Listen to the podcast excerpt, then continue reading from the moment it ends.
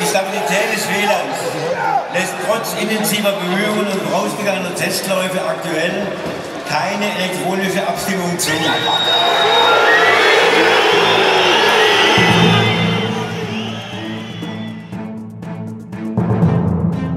Wir wollten eben vorher die Entscheidung herbeiführen. Sind wir weiterhin ein Verein, der halt ne, in irgendeiner Tabellenrunde herumdümpelt oder bekommen wir wieder die Chance zu agieren, zu handeln und natürlich auch wieder oben angreifen, was wir wollen?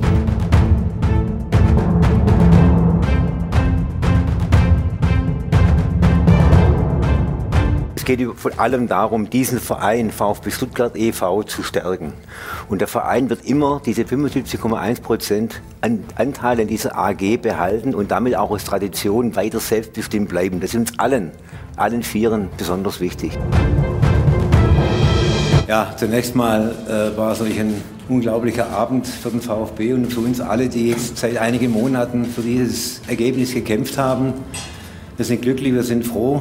Wir wissen natürlich auch, dass wir, welche Verantwortung hiermit wir übernommen haben, welche Verantwortung wir in der Vereinsführung, in den Gremien gerecht werden müssen, in allen Bereichen. Wir wissen auch, was wir alles zu tun haben. Wir wissen auch, dass damit wir doch lange nicht die Ziele erreicht haben, logischerweise, die wir uns gesetzt haben.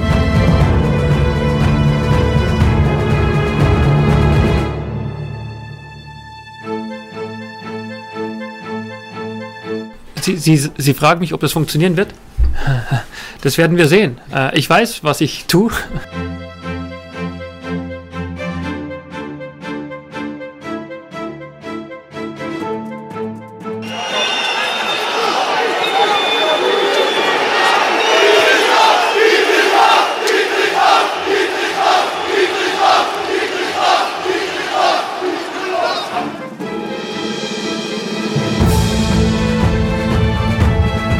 Finde, dass in der Vergangenheit es einfach einen großen Spalt gab zwischen Fans, Mitglieder und den Verantwortlichen im Verein und dann auch durch eine Ausgliederung zwischen dem EV und der AG. Ich glaube, dass es mir gut gelingt, den Spagat zwischen Kurve, den Fans und den Verantwortlichen im Verein hinzubekommen, weil ich selber auf beiden Seiten schon stand und auf beide Seiten auch stehe.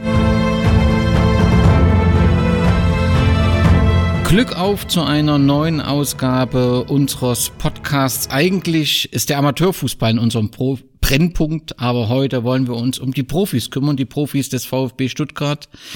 Die beziehungsweise die Verantwortlichen lieferten in den letzten Jahren ausreichend Stoff für den Boulevard.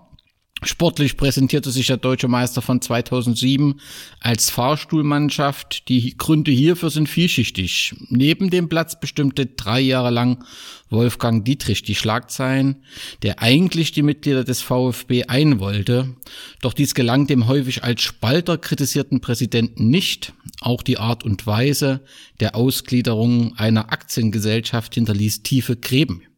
Mit Klaus Vogt wurde im Dezember 2019 ein Nachfolger gewählt, der es besser machen sollte. Auf den ersten Blick schien das auch zu gelingen und der VfB sorgte vor allem auf dem Platz mit dem Bundesliga-Aufstieg für positive Schlagzeilen.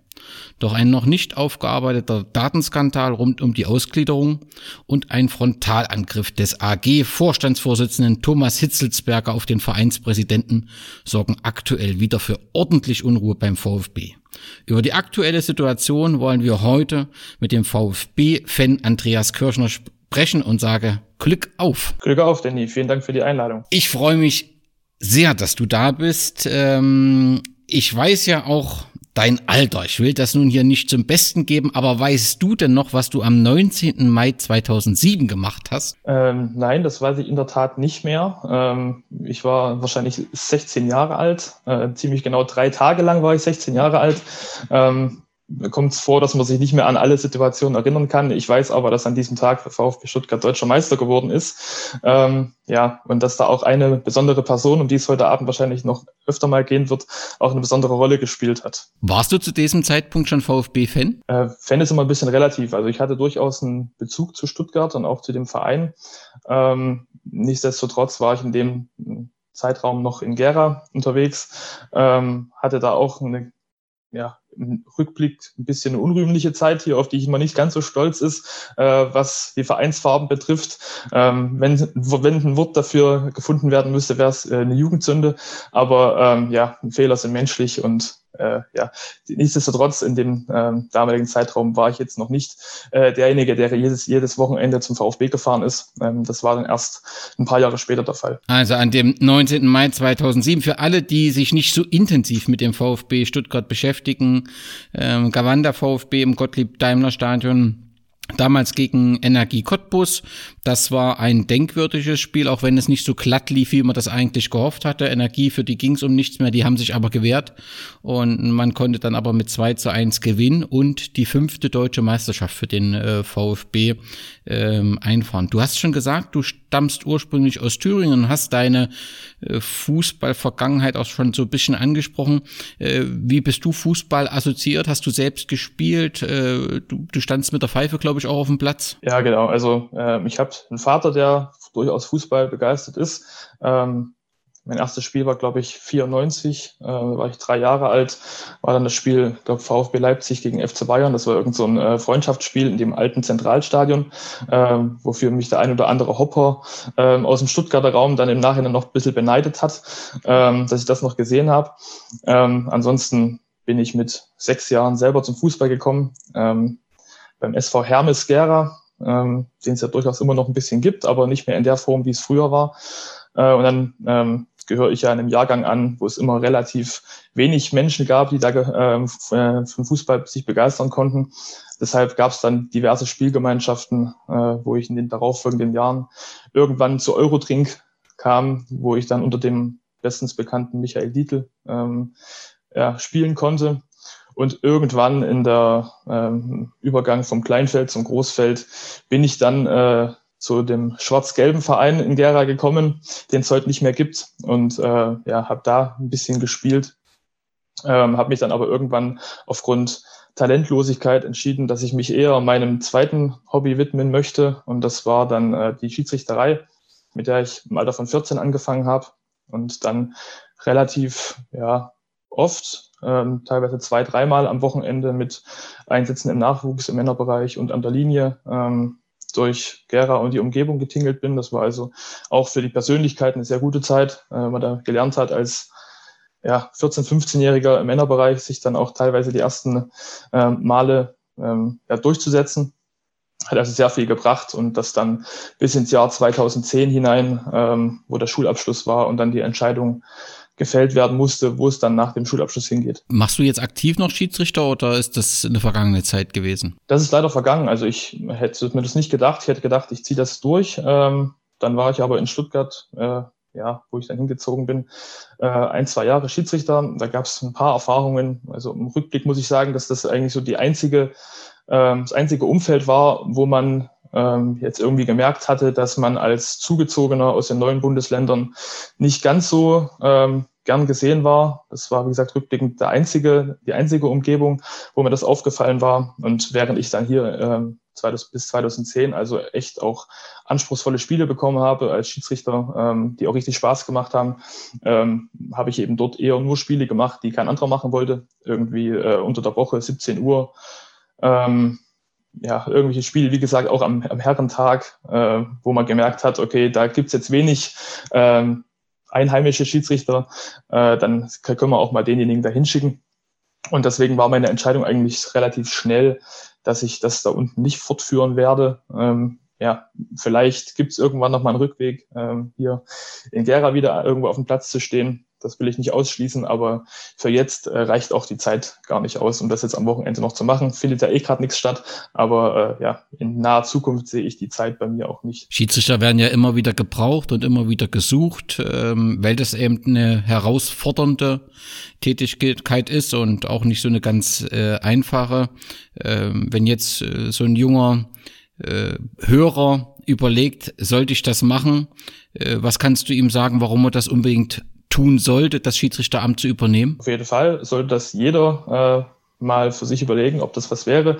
Ich habe ganz ursprünglich angefangen ähm, mit, mit der Überlegung, Schiedsrichter zu werden.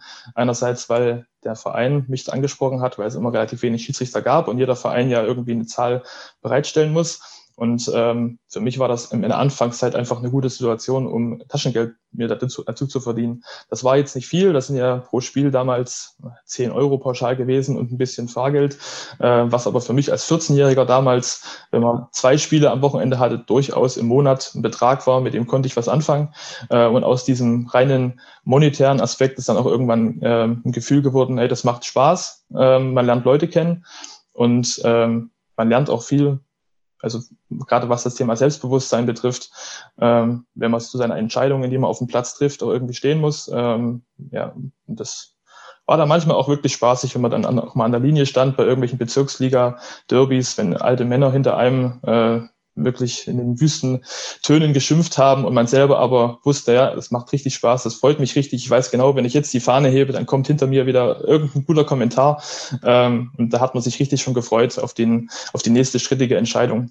Ähm, und das im Nachhinein muss ich sagen, es war echt eine sehr, sehr gute Zeit wo man echt viel über sich selbst und über äh, ja, seine Persönlichkeit gelernt hat. Das ist doch fantastisch, wenn du das so positiv im, im Rückblick äh, ähm, beschreibst. Und da bleibt natürlich auch die Hoffnung, vielleicht zieht es sich ja doch mal wieder auf den Rasen. Klar ist aktuell relativ wenig Zeit, aber das werden wir sicherlich gleich noch besprechen. Bevor es nach Stuttgart geht, noch eine Frage. Du hast gesagt, du hast äh, in Gera im Nachwuchs ähm, gespielt und sicherlich dann auch geschaut, was bei den Herren äh, der Schwarz-Gelben oder wie es damals damals hieß, erster FC Gera 03 passiert. Hast du auch mal in der Fankurve gestanden oder hast du Spiele besucht? Ja, durchaus. Also das ähm, ist eben das, was ich im Rückblick sagen würde. Ähm, mit dem Abstand und mit der Reife, die man irgendwann gewinnt äh, und sich sein eigenes Bild macht über das Fußball-Business, ähm, dass das jetzt keine Zeit ist, worauf ich irgendwie stolz bin. Ähm, ich glaube, das ist ein bisschen das Phänomen, was man heute auch bei RB Leipzig sieht. Ähm, da entsteht was, das ist irgendwie spannend und ähm, ich möchte irgendwie Teil davon sein. Ähm, ist auch noch, das war ein ganz kleiner Haufen, ähm, wo man auch selber merkt, okay, ich kann hier irgendwie eine Rolle spielen, ich kann hier was mit, mitwirken, ich kann ja was bewegen. Ähm, aber es war dann auch schon, wo ich noch in Gera war, also schon 2008, 2009 angefangen, dass man das Ganze hinterfragt hat, ähm, ein bisschen Abstand gewonnen hat. Und wenn man heute so guckt, wer heute auch äh, am Steg unterwegs ist, dann sieht man ja durchaus den einen oder anderen den ich von damals noch kenne, der jetzt auch äh, ja, den Sinneswandel erfolgreich durchschritten hat und jetzt ähm, ja, zum Fußball in seiner Stadt geht. So ist es. Du musstest aber oder wolltest äh, aus der Stadt äh, raus. Äh, du bist dann irgendwann, du hast es vorhin schon gesagt, äh, nach Stuttgart gezogen.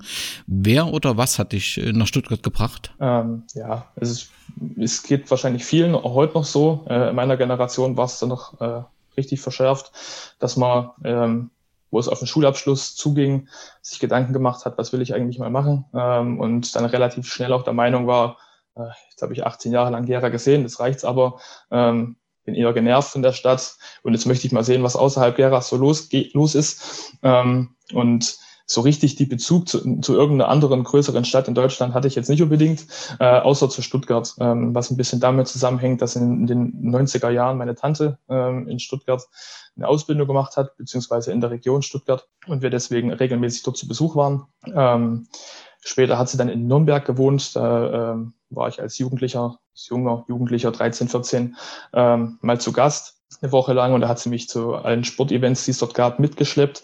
Unter anderem auch zum ähm, Bundesligaspiel 1. FC Nürnberg gegen VfB Stuttgart, wo wir äh, bewusst oder unbewusst genau über dem Gästeblock saßen. Ähm, und da hat mich dann zum ersten Mal so ein bisschen auch die Faszination gepackt. Das war ein relativ spannendes Spiel. Es gab auch ein bisschen Pyrotechnik zu sehen ähm, und ja, gute Stimmung. Und da war nochmal so ein bisschen Bezug auch zu dem VfB Stuttgart dann da ähm, den ich dann auch immer so ein bisschen peripher verfolgen konnte aus der Ferne, wie es eben möglich war. Ähm, und ja, dann kam es eben zum Abitur und dann war eigentlich relativ schnell klar, auch dadurch, dass es eine duale Hochschule gibt in Stuttgart, die mir dann äh, meinen Berufswunsch ähm, soziale Arbeit zu studieren, ähm, das Ganze auch dual ermöglicht hatte. Das heißt, dass ich nebenher einen Praxispartner hatte, wo ich wenn auch nur ein kleines Gehalt, aber wenigstens ein bisschen was verdienen konnte, äh, weil äh, ein Vollzeitstudium der sozialen Arbeit in, in so einer Großstadt, wo die Mieten äh, relativ teuer sind, hätte ich mir einfach nicht leisten können. Und äh, von daher war dann der Schritt klar, duales Studium in Stuttgart und davor auch noch äh, ein Zivildienst. Ich war der letzte Jahrgang, der das machen durfte, ähm, was auch nochmal rück, rückblickend eine sehr gute Zeit war. Ähm, und dann war ich also seit September 2010 in Stuttgart. Und hast dort dann äh, neben da, also hast die Ausbildung beziehungsweise das Studium gemacht und bist parallel regelmäßig oder unregelmäßig zu den Spielen des VfB gegangen und bist dann, ja, dann hat dich der VfB-Virus gepackt, kann man das so sagen? Eher regelmäßig als unregelmäßig. Also ähm, es ist halt, ich war halt neu in der Stadt, äh, man kannte halt noch nicht viele Menschen ähm, und da ähm, ich sowieso schon im Vorfeld so ein bisschen eine Faszination hatte für das Thema Fankultur, ähm, war ich relativ schnell eigentlich dabei, dass ich im Umfeld der Fanszene mich ein bisschen bewegt hatte, dort die äh, wunderbar aufgenommen wurde. Also das war äh, sehr gut für den ähm, jungen Menschen, der da ein bisschen äh, nach Kontakten sucht und äh, nach einem sinnvollen, nach, nach sinnvollen Beschäftigung in der Freizeit. Und da war ich also des Öfteren mal bei den an, anderen Terminen, wo es um Choreos ging, äh, bin dann relativ schnell auch mit den Leuten auswärts gefahren, hatte dann Auswärtsdauerkarte, Heimdauerkarte. Äh, war einfach auch eine schöne Erfahrung, ähm, dort die Freizeit gemeinsam zu voll, vollbringen, ähm, auch mal auswärts international unterwegs zu sein, was, was der VfB ja in den ersten Jahren dann noch war, ähm, bis es dann zu der, ja, ich weiß nicht, ob man es heute schon Fahrstuhlmannschaft nennen kann, aber du hast es so genannt, kann man durchaus auch so stehen lassen.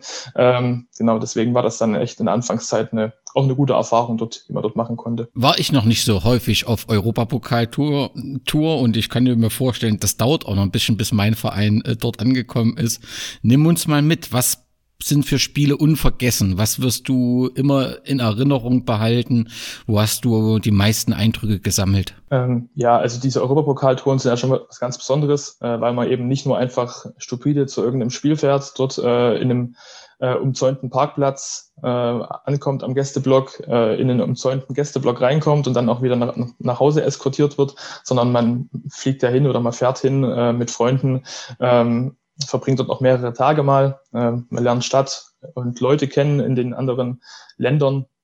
Ähm, da gab's wunderbare Spiele in, äh, in, in, Bukarest zum Beispiel. Das hat mir besonders gefallen. Ähm, ja, und auch sonst kann ich mich an Spiele erinnern in Genk in Belgien, ähm, wo wirklich immer auch absurd viele VfB-Fans da waren wo unter der Woche, ist eine ganz kleine Stadt, eigentlich nur ein Pub so richtig geöffnet hatte. Ähm, und ja, Legenden besagen, dass dieses Pub wochenlang danach noch äh, nicht wieder öffnen konnte. Da wurde also einiger Schabernack getrieben und ähm, ja, das war einfach ja wunderbar, auch mal ähm, ja, international unterwegs zu sein, einfach wegen einer ähm, Leidenschaft für den Fußballverein ähm, und ja, auswärts auch mal ein bisschen Lärm zu machen. Du beschreibst das durchweg positiv. Gab es auch Ereignisse, auf die du gegebenenfalls verzichten könntest? Ich bin jetzt nie jemand gewesen, der irgendwie jetzt hier auf Streit aus war, der nie in irgendeine schwierige Situation geraten ist. Ähm, es gab eine Situation, das ist was zeitgleich eigentlich eine sehr schöne Erfahrung war, zeitgleich aber auch ähm, ja, längere Zeit mich begleitet hat. Das war äh, ein Spiel in Rijeka. Ähm, das war eins der letzten, ich glaube nicht sogar das letzte Europapokalspiel, was der VfB hatte bis zur heutigen Zeit, äh, in dem legendären Stadion Cantrida, äh, was der ein oder andere Hopper äh, gern noch kreuzen würde, was aber nicht mehr geht, glaube ich. Ähm, ein Stadion, was direkt an der Adriaküste liegt, äh, an der steilen Felsküste. Ähm, ja, das war Europapokal-Qualifikationsspiel. Es war über 30 Grad. Viele ähm, Familien aus Stuttgart haben das auch verbunden gleich mit einem äh, Sommerurlaub. Und ähm, es gab einen gemeinsamen Treffpunkt. Äh, dann sind dann äh, alle VfB-Fans gemeinsam zum Stadion gelaufen. Ähm, und ich weiß nicht, wer da die Idee hatte. Äh, Verschwörungstheorien sprießen ins Lande, ähm, dass die Polizei, die ähm, die einen Haufen von Stuttgartern direkt durch das Kneipenviertel ähm, geführt hat in Rijeka, wo auch die einheimischen Fans zugegen sind. Ähm, und dann gab es eben auch einen relativ heftigen Gewaltausbruch, wo von der äh, Seite sowohl die heimischen Fans als auch die Polizei ähm, auf die in der Mitte der Straße laufenden Stuttgarter ähm, ja, draufgeschlagen hat. Ähm, und ja, wer oder schon mal in einer größeren Masse ähm, marschiert ist, sage ich mal, der wird vielleicht auch merken, dass in der Mitte es relativ eng ist. Und das ist vielleicht für die Familien, die durchaus dabei waren, dann nicht unbedingt so eine gute Erfahrung gewesen. Die sind eher draußen gelaufen und waren dann die ersten, die so ein bisschen das auch abbekommen haben, was dann losging. Ähm, da hat man durchaus den einen oder anderen Schlag abbekommen äh, von der Polizei, der dann auch noch wochenlang, ähm, ja, den man dann noch wochenlang gemerkt hatte, Ähm, nichtsdestotrotz war das einfach ein rückblickender Tag, wo man, ähm, ja, wo es auch am Stadion dazu kam, dass viele Fans aufgrund der Alkoholgrenze, die es dort gab bei dem Spiel, ähm, das Spiel nicht sehen durften. Äh, die waren dann in der Zelle und mussten nach dem Spiel freigekauft werden, wenn sie dort nicht bleiben wollten.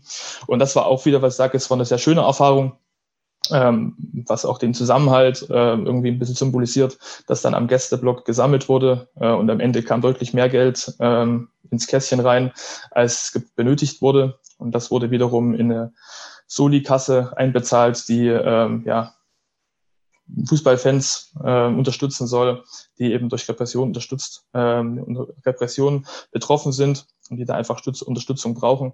Und diese Zusammenhalt, dieses Zusammenhaltsgefühl, was es dort gab, das ähm, war auch wieder ein Zeichen, was mir gezeigt hat, dass es durchaus der richtige Weg war, mich dort mit zu bewegen, ähm, ja, und mich dort zu engagieren. Das klingt ja durchweg positiv und natürlich ist Europa so eine Tour äh, beeindruckend, aber beeindruckend sind ja sicherlich auch äh, die Meisterschaftsspiele, die nun äh, sowohl in der Bundesliga als auch in der zweiten Bundesliga du sehen konntest. Gab es da irgendeinen Moment, der du sagst, das ist historisch, den werde ich niemals vergessen von den vielen positiven, vielleicht auch vielen negativen, aber gibt es irgendeinen besonderen Moment? Ähm, es gab ein legendäres Spiel, das war das 4 zu 4 äh, in Dortmund. Äh, es war, ich weiß nicht genau wann das war, 2013 dürfte es gewesen sein vielleicht, ähm, wo es ein, ein, Gefühlsausbruch durch ein 4 zu 4 in der Nachspielzeit bei so einem großen Verein in so einem riesen Stadion, äh, das war, bleibt lange in Erinnerung. Ähm, und dann auch irgendwie ein Pokalfinale, was ich gesehen hatte, 2013, ähm, gegen den FC Bayern, was knapp verloren wurde äh, wo man aber irgendwie auch so mal gemerkt hat, dass es was Besonderes ist, wenn man von einem Verein Fan ist, der jetzt nicht unbedingt immer gewinnt, wo das nicht zur Normalität gehört, weil während dann die siegreichen Bayern es einfach gewohnt war, einen Pokal zu holen.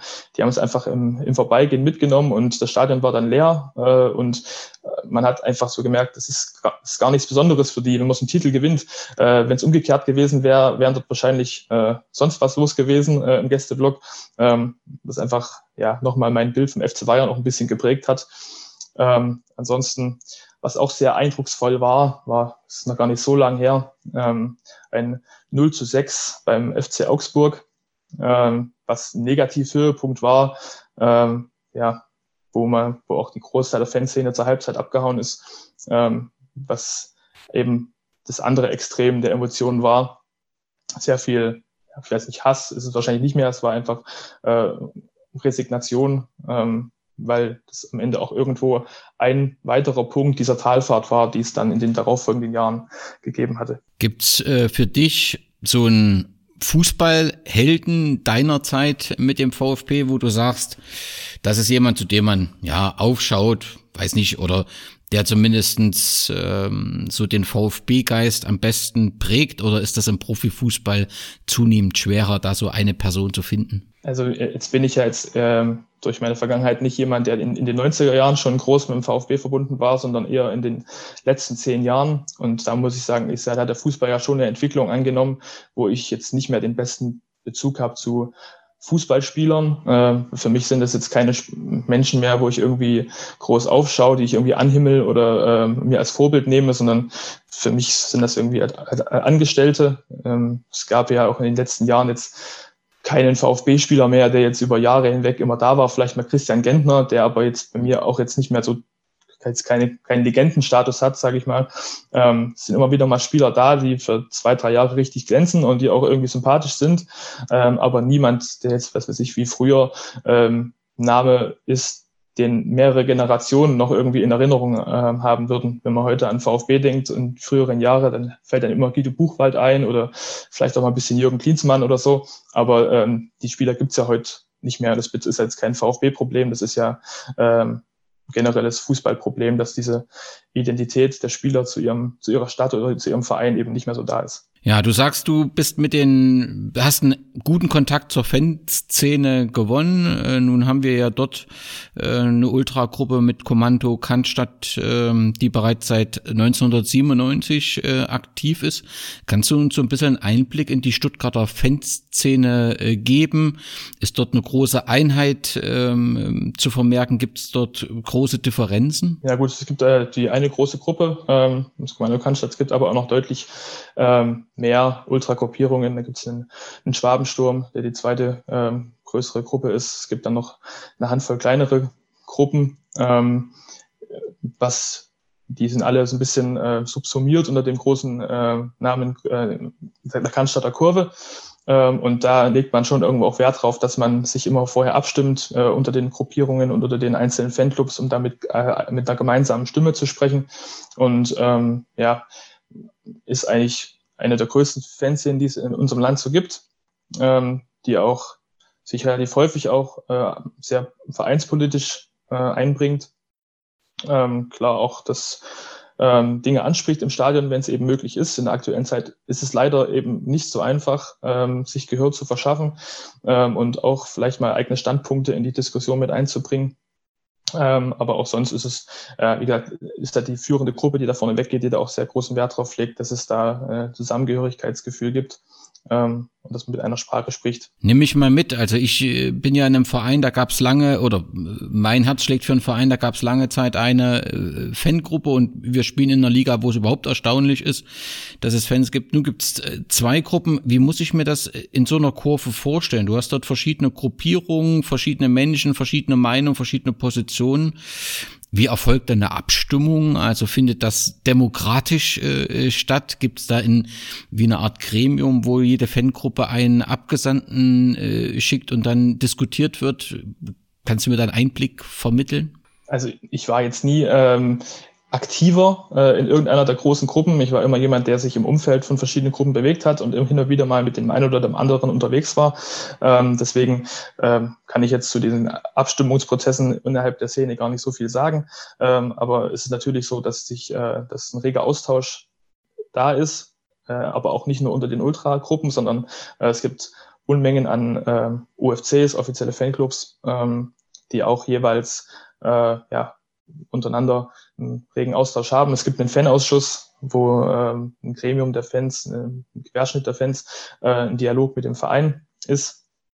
Ähm, ja, und ansonsten auch dieses Thema Zusammengehörigkeit. Man hat dann halt auch immer, wenn man in den Gesprächen war, auch immer schon mal andere ähm, ja, Standorte belächelt, wo eben das nicht so ist. Es war dann immer auch Werder Bremen, die äh, gefühlt mehr Gruppen haben als äh, ja, Fans. Das war dann immer so äh, ein Running Gag. Äh, ansonsten ja, gibt es ja jetzt durchaus mehr, mehrere Szenen, äh, wo es zwei Gruppen gibt, was ich ein bisschen schade finde. Äh, in Münster, glaube ich, gibt es das auch. Ähm, und ja, natürlich habe ich dann einen Kontakt auch nach Gera, sind nie so richtig verloren, habe dann immer interessiert hingeschaut und fand es auch immer eigentlich beeindruckend, dass es so ein Engagement gibt in diesen Niederungen des Amateurfußballs. Ähm, ist ja vergleichbar mit dem SSV Reutling, wo es ja auch in niedrigen äh, Ligen ähm, immer noch eine stattliche Fanszene gibt. Und ich äh, weiß natürlich nicht darüber Bescheid, warum und wieso es äh, in Gera jetzt zwei Gruppen gibt. Ähm, man kriegt mit, dass da durch Spruchbänder öffentlich gegen, gegeneinander auch mal ausgeteilt wird. Ähm, und gerade in einer Stadt wie Gera und wo sowieso man, es relativ hart ist, äh, die Leute für den Fußball zu begeistern, wo die mehr Leute eben nach Jena oder äh, jetzt neuerdings nach Leipzig fahren, ähm, ja, wäre es schon gut, wenn man einfach auch mal äh, wieder ja, sich vereint irgendwie. Das ist wahrscheinlich, wenn man mehr darüber Bescheid weiß, vermutlich irgendwie utopisch. Ähm, aber äh, ja, es wäre einfach schön zu sehen, wenn auch Gera wieder äh, da mit einer Stimme sprechen würde und auch äh, ja, diesem Verein und dieser Stadt auch die Unterstützung bieten könnte, äh, die sie verdient hat. Da will ich dir aus verschiedenen Gründen überhaupt nicht widersprechen. Nun hast du es ja schon gesagt, es ist eine sehr, sehr große äh, Anhängerschaft bei VfB Stuttgart. Völlig klar bei so einer langen Tradition, dass sich da eine Subkultur entwickelt und umso verwunderlicher ist es, dass erst im Jahr 2017 ein Fanprojekt an den Start gehen konnte, wo du dann auch eine ganz entscheidende Rolle spielst. Aber die Frage ist, was, was hat denn so lange gedauert, dass man in, in, in Stuttgart die Verantwortlichen überzeugen konnte, äh, ein Fanprojekt äh, zu eröffnen, denn der Nutzen der Fanprojekte, der ist ja unumstritten ähm, und bei einem Bundesligisten ist das eigentlich sehr verwunderlich, dass es so lange dauert. Ja gut, äh, Stuttgart ist natürlich eine besondere Stadt. Man hat auch äh, zwei Vereine, ähm, zwei größere Vereine, ähm, das ist einen großen, einen kleineren, ähm, hat noch die Stuttgarter Kickers noch mit dabei, ähm, die auch eine kleine, aber feine Fanszene hat. Ähm, und man hat, glaube ich, in der Stadt Stuttgart nie so richtig verstanden, was der Sinn von dem Fanprojekt ist. Ähm, hat dann auch nie so richtig verstanden, wie so ein Fanprojekt finanziert werden soll. Dass es da eben diese Finanzierung gibt über die Kommune. Ähm, dass es auch gut und richtig ist, dass die Kommune das unabhängig von den Vereinen äh, finanziert ähm, und die Vereine höchstens damit dabei sind, dass sie eben äh, Akkreditierungen für die Mitarbeiter des Fanprojekts ausstellen, aber eben finanziell völlig äh, unbeteiligt sind. Ähm, es gab dann immer wieder auch äh, Berichte, ähm, wo man eben gehört hatte, dass die Stadt meinte, der VfB ist so ein reicher Verein, der kann sich doch sein Fanprojekt selber äh, aufbauen und selber finanzieren. Und das ist eben nicht der Sinn von Fanprojekten. Ähm, kann man ja auch nochmal auf deine beiden Fanprojektfolgen mit Zwickau und Erfurt verweisen, wo wirklich viel über Fanprojekte auch berichtet wird und ähm, aus erster Hand von den Kolleginnen dort. Ähm, und ja, letztendlich wurde das Fanprojekt auch immer wieder so ein Spielball der Politik. Also es gab dann immer ähm, im Gemeinderat Aus, Aushandlungen zwischen den führenden ähm, ja, Fraktionen. Äh, und dann ist das passiert, was eigentlich kein Projekt irgendwie verdient hat, dann wurde es eben eine Verhandlungsmasse. Der eine hat dann das äh, haben wollen und dafür musste der andere auf das äh, Projekt verzichten und dann wieder umgekehrt. Und ähm, ja, dann war irgendwann mal äh, Stillstand und man hat sich eigentlich davon verabschiedet, dass es irgendwann mal ein Fanprojekt geben soll.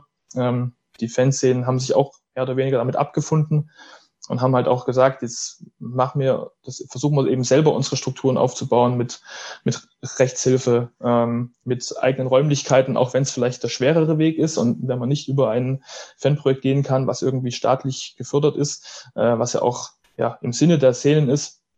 Ähm, aber ja, irgendwann, warum auch immer, kam es dann 2016 doch dazu, dass es eine Mehrheit gab äh, für ein Fanprojekt. Und dann wurden halt Mitarbeiter gesucht, die jetzt nicht unbedingt Newbies sind, sondern die schon mal was von Fankultur und Fanszene schon mal gehört haben zumindest. Äh, und ja, dann hatte ich dann irgendwie dann doch irgendwie na, die Lust, das mal anzugehen ähm, und habe mich dann einfach mal darauf beworben ins Blaue hinein. Ins Blaue hinein ist ein äh, schönes Wortspiel. Ins Rote hinein. Ich möchte das korrigieren. ich, äh, nicht, dass mir das falsch äh, ja, im Mund herumgedreht wird. Ja. Du hast angesprochen, dass äh, die Fans äh, das hätten aus eigener Hand äh, organisiert oder darüber schon nachgedacht haben. Das heißt, von Seiten der Fans war das auch ein Wunsch, dass es so ein Fanprojekt gibt, ja? Also das ist schon deutlich länger her. Also das, äh, die Diskussion gab es schon äh, wahrscheinlich ja, äh, lange bevor ich überhaupt äh, richtig was vom Fußball verstanden habe. Ähm, ja, ich war damals natürlich nicht beteiligt an irgendwelchen Diskussionen, kann da jetzt auch gar nicht so viel dazu sagen. Ähm, aber so wie mir zugetragen wurde, es gab es dann schon mal Zeiten, wo die Zustimmung zu einem Fanprojekt innerhalb der Fanszene deutlich höher war, als es dann letztendlich in dem Moment war, als es dann kam. Du hast gesagt, dann wurde das okay gegeben, das Geld, und äh, dann galt es, das Fanprojekt aufzubauen und äh, du hast dich entschieden, dort mit aktiv zu sein und warst dort hauptamtlicher, äh, bist hauptamtlich angestellt gewesen. Was waren so die ersten Schritte? Was äh, musstet ihr tun? Also sicherlich ging es erstmal daran, Räume äh, zu finden, aber letztendlich galt es ja dann auch den Kontakt zu den Fangruppen äh, zu knüpfen. Da hattest du sicherlich äh, beste Voraussetzungen. Ja, also das, das mit, mit den Räumlichkeiten war gleich das erste große Problem, weil ähm, in der Stadt Stuttgart äh, ja, ist es eben durchaus schwer, äh, Räume zu finden, die dann auch noch bezahlbar sind für ein sozialpädagogisches Projekt. Ähm, Darüber hinaus hatte man die, das Problem, dass die Stadt gesagt hat, okay, wenn es ein Fanprojekt gibt, soll es bitte auch beide Fanszenen abdecken. Äh, und das, das nächste große Problem ist, jetzt sind jetzt zwei Fanszenen, die nicht unbedingt den besten Draht zueinander haben. Ähm, da gibt es eine gesunde Rivalität, die ja auch gut und richtig ist, ähm, wenn es jetzt in geordneten Bahnen verläuft.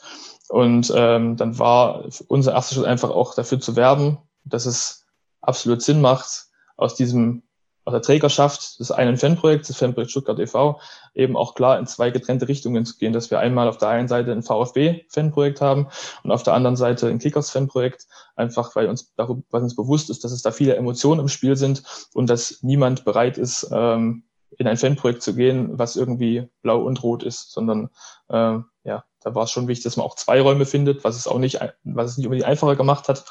Ähm, und auch in den beiden Stadtteilen, wo die Stadien stehen, ähm, Bad Cannstatt beim VfB und in Stuttgart-Degerloch bei äh, den Kickers, ähm, sind jetzt auch die äh, örtlichen Gegebenheiten nicht so einfach, als dass es jetzt irgendeine gute Anlaufstelle gegeben hätte. Von daher ähm, hat es dann relativ lang gedauert, bis in den April 2017 hinein, bis man ähm, ja letztendlich die Räumlichkeit für das VfB-Fanprojekt auf unserer Seite eröffnen konnte.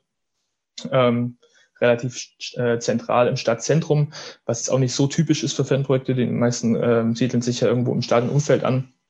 Aber auch da mussten wir einfach dem Rechnung tragen, dass es äh, ja, in Stuttgart ganz lange gewachsene Strukturen gehabt beim VfB in der Fanszene und dass wir, äh, wo es auch eigene Anlaufstellen und Räumlichkeiten der Fanszene im Stadtteil gibt, ähm, wo wir jetzt nicht auch noch ähm, ja, dazu platzen wollten und sagen, hier sind wir, jetzt kommt zu uns, sondern äh, da sind wir schon mit der nötigen Demut auch an die Sache rangegangen. Okay, und äh, wie wurde das dann in dem Moment, hast ja gerade gesagt, ihr musstet euch positionieren in gewachsenen Strukturen, wie wurde es angenommen? Äh, eher mit Skepsis und äh, ich glaube, das ist auch ganz normal. Ähm, das haben auch alle immer gesagt, dass ähm, gerade so eine Initiierung von einem Fanprojekt an so einem großen Standort mit lange gewachsenen Fanszene ähm, ja einfach Zeit braucht. Diese Skepsis ist, glaube ich, auch, ich bin jetzt nicht mehr so intensiv mit dabei, äh, habe schon auch Distanz jetzt ein bisschen gewonnen.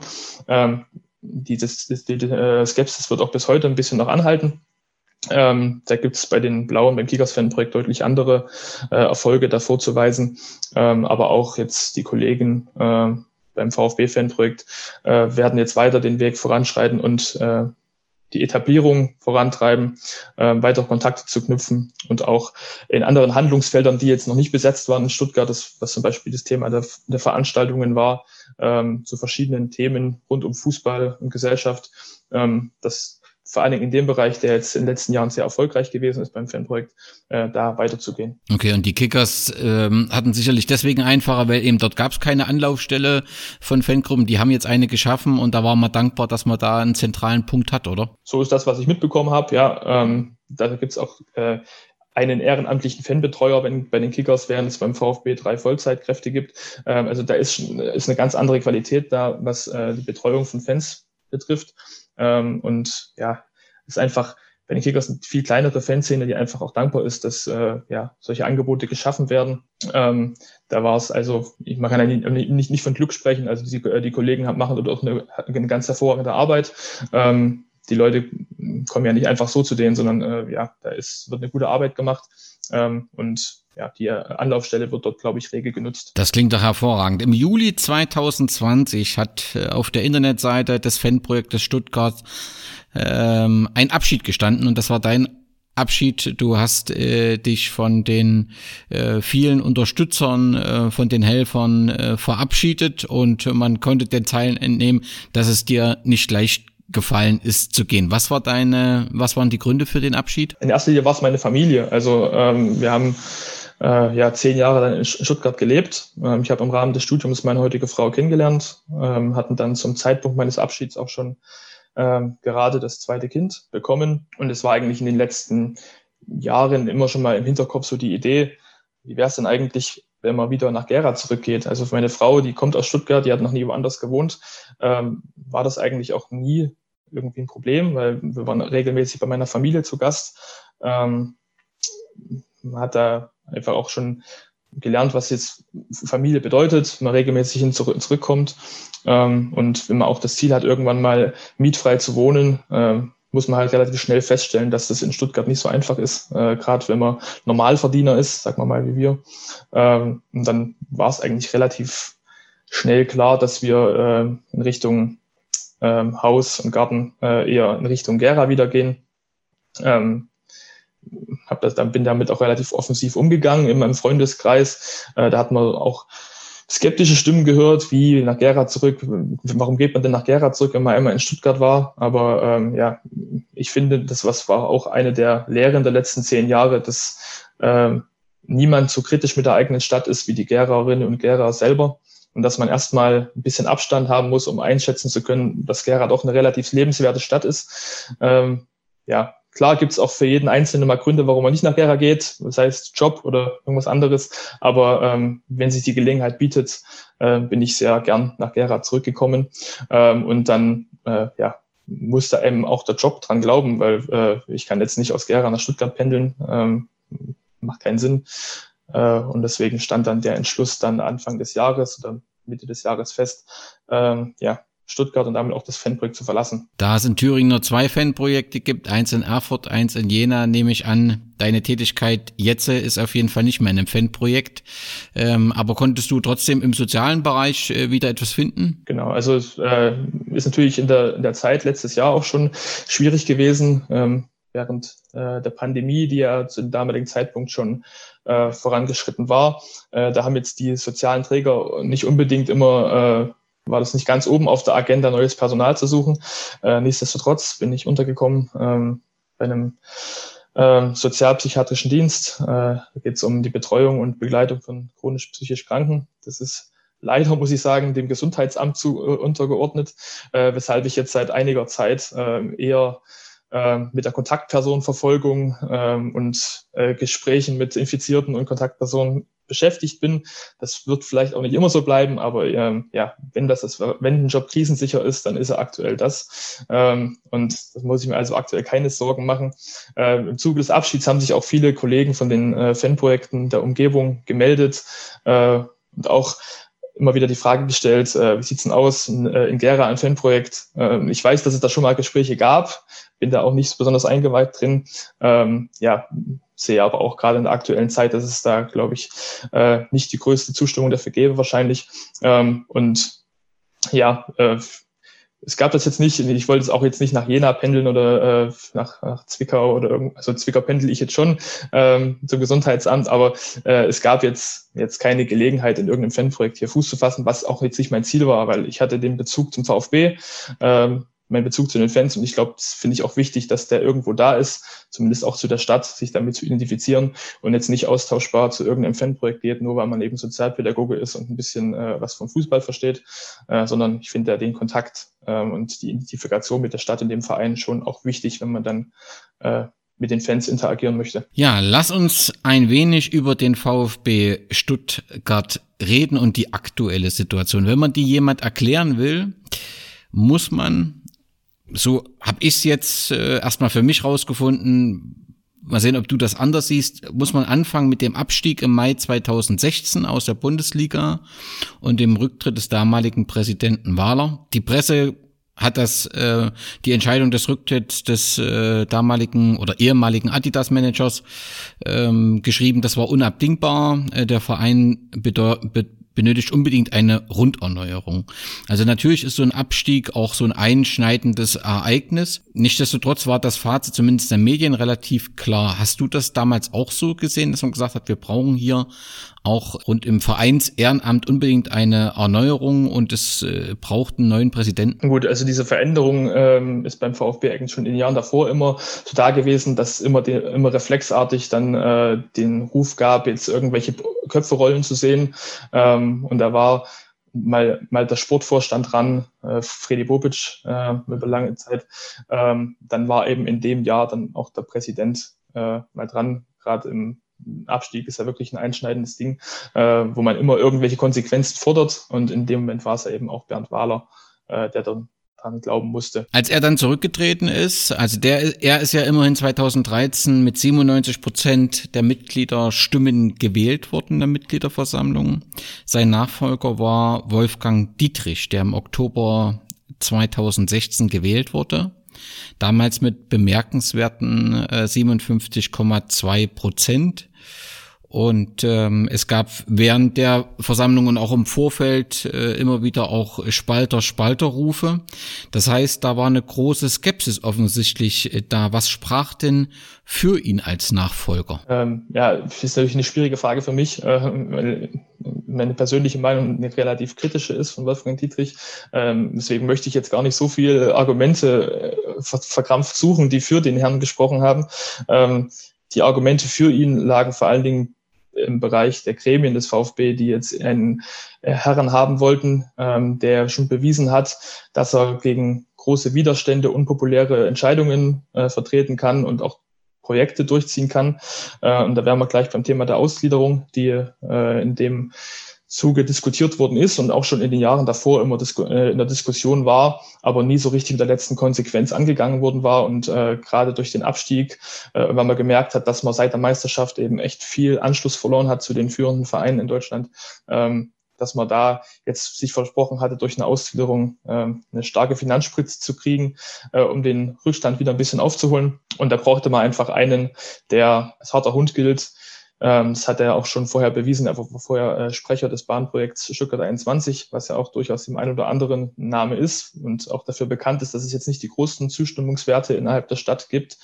Ähm, und deswegen war dann äh, ja, der Vorschlag Wolfgang Dietrich seitens ähm, ja, des Aufsichtsrats. Und äh, ja, Wolfgang Dietrich hatte eben auch äh, keinen Gegenkandidaten. Und eben das macht es eben so bemerkenswert, dass er äh, trotz dessen nur mit ja, 57 Prozent gewählt worden ist. Ähm, ja, das, was noch zukam, was vor allen Dingen dann in den späteren Jahren dann ähm, eine große Rolle gespielt hat, war sein ähm, eigentlicher Beruf, den er hatte, also wenn man es Beruf nennen kann. Ähm, er war Geschäftsführer einer Firma, die sich im Bereich Sportmarketing äh, engagiert ähm, und als Investor auftritt bei Vereinen, die eher in Geldsorgen sind und versucht an dessen sportlichen Erfolg dann ähm, finanziell zu profitieren. Und das war wiederum für viele VfB-Fans auch zu Recht äh, ein Dorn im Auge. Er hatte nach seiner Wahl, also hat die Wahl ja angenommen, was bei dem Ergebnis sicherlich auch keine Selbstverständlichkeit ist, ähm,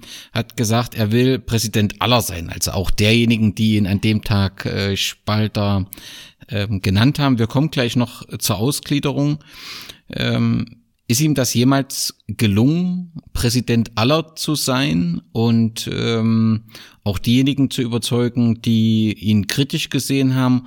Oder hatte er eigentlich nie eine Chance und hat auch eigentlich einen ganz anderen Auftrag, weil er eigentlich nur die Ausgliederung durchbringen sollte? Also eine richtige Chance hatte er nie. Ähm, das war, glaube ich, auch nicht sein Ziel. Also das, ich glaube, das ist ein Reflex, den jeder äh, Präsident oder jede Führungskraft, ähm, die jetzt bei der Wahl nicht unbedingt äh, nur pro Stimmen bekommen hat, äh, immer gleich äußert, ich möchte der Präsident aller sein.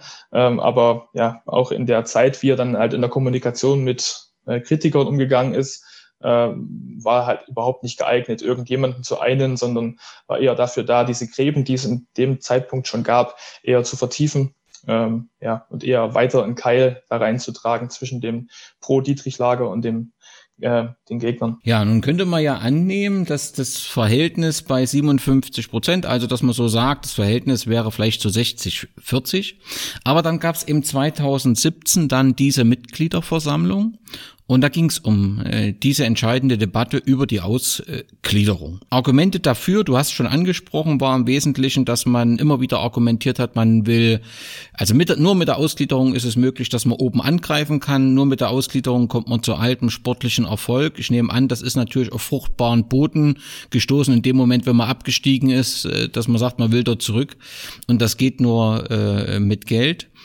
Die ähm, Kritiker, also so habe ich zumindest äh, wahrgenommen, haben ja nicht pauschal die Ausgliederung kritisiert, sondern auch in der Art und Weise der Ausgliederung und dass man sich viel zu wenig ähm, mit äh, dieser ähm, Form, also ob man tatsächlich die Rechtsform als Aktiengesellschaft wählen sollte oder nicht auch Alternativen prüfen sollte, dass das diese Diskussion äh, nicht ausreichend stattgefunden hat.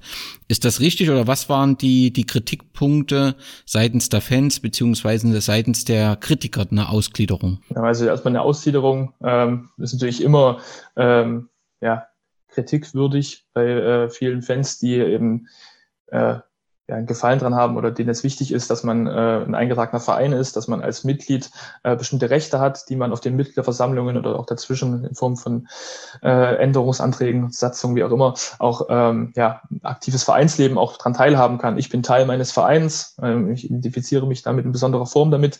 Ähm, und da ist so eine Ausgliederung, wo natürlich große Teile des Vereins ähm, für den ich mich interessiere, in dem Fall die Profiabteilung, ähm, aus dem eigentlichen Verein ausgegliedert wird in eine AG oder ähm, GmbH, wie es auch andere Vereine haben. Ähm, der Verein verliert damit äh, ja, sein Tafelsilber. Ich glaube, das wurde damals oft so ähm, genannt und das macht man ja nur einmal. Das heißt, man verkauft Teile seines Vereins an einen Investor ähm, und das natürlich wahrscheinlich auf Dauer. Also das äh, ist mir nicht bekannt, dass irgendwann schon mal jetzt hier äh, einen Anteil zurückgekauft hat, sondern das ist halt äh, eine Entscheidung, die man einmal trifft. Und ähm, ja, da muss man natürlich sehr intensiv darüber diskutieren, das Für und Wider generell, beziehungsweise welche Rechtsform man wählt. Ähm, das hat dann schon auch zu Zeiten von Bernd Wahler schon angefangen, dass es äh, ja Regionalkonferenzen gab. Ähm, das war in wurde sehr positiv aufgefasst damals. Das wurde auch ein bisschen unter Wolfgang Dietrich noch fortgesetzt, wenngleich man dann aber gemerkt hat, dass so ein Diskussionsprozess jetzt nicht dafür da war, um irgendwie äh, einen Kompromiss zu finden oder einen besseren Weg auszuhandeln, sondern das war dann eher dafür da, äh, man muss es den Kritikern einfach nochmal und nochmal besser erklären und wir wollen das so äh, und wir versuchen euch jetzt davon zu überzeugen. Ähm, und das war dann eigentlich relativ schnell klar, dass da jetzt äh, eine gewisse Agenda besteht, es kam, war auch klar, warum es eine AG geben sollte, weil eben die Firma Daimler das so wollte. Ähm, hat man dann auch, glaube ich, mal zugegeben zwischendurch äh, in dem Interview. Um was zu erreichen? Wie jetzt die Firma Daimler. Warum die, Aktien, die Form der Aktiengesellschaft? Also welcher, welchen Benefit gibt's da? Also ich habe jetzt äh, kein BWL studiert. Ich weiß nicht, was die, äh, was die großen äh, Für und Wider äh, zwischen äh, GmbH und AG sind. Ähm, ich glaube einfach, dass diese Form ähm, der äh, ja, die Diskussion auf Mitgliederversammlungen beispielsweise, wenn es um, um die äh, Entlastung von Aufsichtsräten geht, beispielsweise, die ist bei einer ähm, AG äh, nicht mehr da. Man kann keinen, äh, Vors äh, keinen Aufsichtsrat mehr entlasten, auch wenn das einfach, einfach eine symbolische Sache ist, eine Entlastung von einem Aufsichtsrat. Aber wenn halt ein Aufsichtsrat über fünf Jahre hinweg immer nicht entlastet wird und sich immer vier, fünf Stunden lang äh, wüste Beschimpfungen anhören muss, äh, dann ist das, glaube ich, nicht so cool für denjenigen. Und dann kann man sich natürlich auf so einer AG auch solchen äh, schwierigen Situationen auch mal entziehen. Ähm, ja, wer jetzt noch nicht ein so oft in Stuttgart war, muss man einfach sagen, äh, die Geschäftsstelle vom VfB Stuttgart und die Konzernzentrale der Daimler AG sind durch nicht weniger als ein Kreisverkehr voneinander getrennt. Das heißt, es gibt immer schon eine gewisse Nähe zwischen der äh, Firma Daimler und dem VfB, was ja auch ganz gut ist manchmal. Aber in dem Punkt war es einfach so, dass da ja, die Firma Daimler das eben auch forciert hat.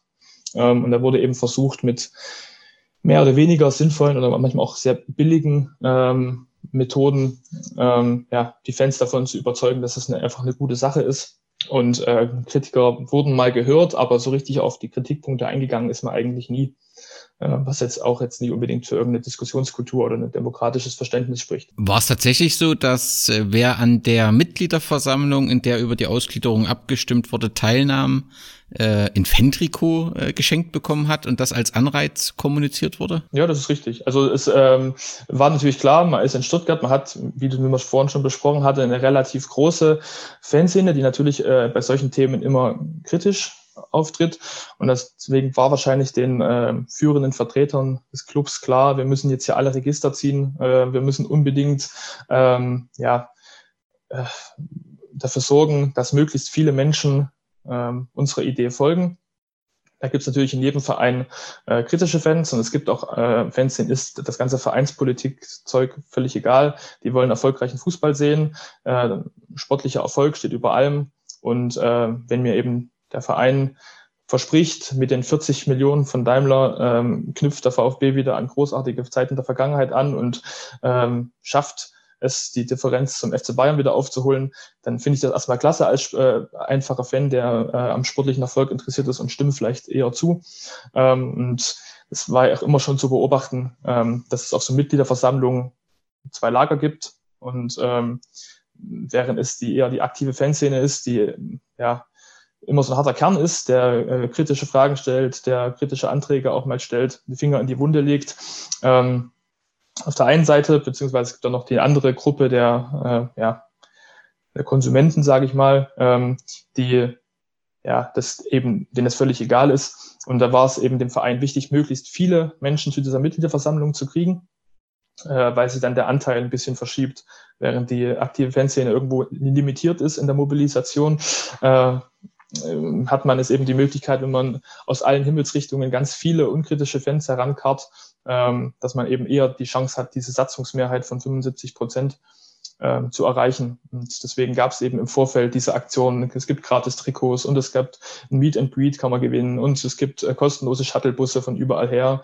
Ähm, und auch was die Medienkampagnen, die in dem äh, Vorfeld dieser Ausgliederung gelaufen sind, ähm, waren schmutzig teilweise und äh, ja, wie sich heute auch äh, ja, herausstellt, vielleicht auch nicht ganz sauber, ähm, zumindest was man jetzt durch den Datenskandal so mitbekommen hat. Über 14.000 Mitglieder sind offensichtlich der Einladung, vielleicht auch äh, dem Angebot des äh, Fan-Trikots äh, gefolgt und äh, haben abgestimmt. Über 84,2 Prozent haben gesagt, ja, wir wollen das genauso wie vorgeschlagen. 15,8 Prozent haben Nein gesagt.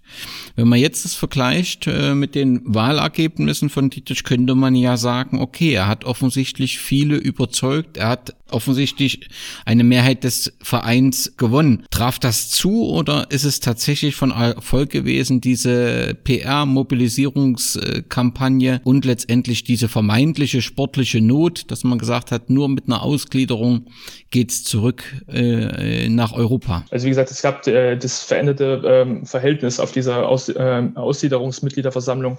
Äh, während man sonst immer so bei 3000 mit, äh, Mitgliedern war, ungefähr bei den Versammlungen waren es da, glaube ich, ja, 12 bis 14.000. Ähm, und da ist es klar, wenn von diesen 3000 eben vielleicht ein Drittel eher kritisch ist, dann hat man ein Drittel. Äh, es hätte nicht gereicht. Äh, bei 12.000 ähm, ist die kritische Masse vielleicht auch ein bisschen größer als die 1000, die sonst immer auch kritische Fragen stellen. Aber der Anteil der Unkritischen ist deutlich höher und dann schafft es dadurch eben, das zu machen. Ähm, ein Claim, der damals immer so mit äh, unterwegs war, war Ja zum Erfolg, was ja auch schon ähm, ja, beinhaltet, ihr müsst zustimmen äh, und wer nicht für Ja stimmt, der nimmt billigend in Kauf, dass der Verein auf Dauer ähm, nicht erfolgreich Fußball spielt. Ähm, also dieses klare Statement, Geld ist gleich Erfolg. Ähm, und wenn man mal bedenkt, was sind in der heutigen Zeit 40 Millionen, ähm, da wird ein gehypter Spieler verkauft, da ist man schon beim, beim Doppelten als äh, von diesen 40 Millionen und äh, irgendeine Differenz zum FC Bayern oder RB Leipzig oder irgendwas gab es ja damals noch nicht, ähm, würde man durch 40 Millionen auch nicht herstellen. Das heißt, es war äh, ja irgendwie ein bisschen äh, Augenwischerei, aber es war halt gut mit gut konzertierten Aktionen ähm, möglichst viele Menschen äh, von diesem Weg zu überzeugen. Man gewinnt einmalig äh, dieses Geld und gibt aber für lange Zeit Einflussmöglichkeiten im Verein auf ähm, und Handlungsmöglichkeiten oder ja Einspruchsmöglichkeiten ähm, und ähm, das sind die Argumente dagegen gewesen, die offensichtlich nicht gezogen haben. Die Ausgliederung wurde beschlossen, das Geld floss und äh, trotzdem wollte die Stimmung irgendwie nicht besser werden. Denn man könnte ja meinen, bei 84 Prozent ist alles gut, aber ganz offensichtlich war es eben, äh, waren die 14.000, die dort waren, kein Abbild äh, dessen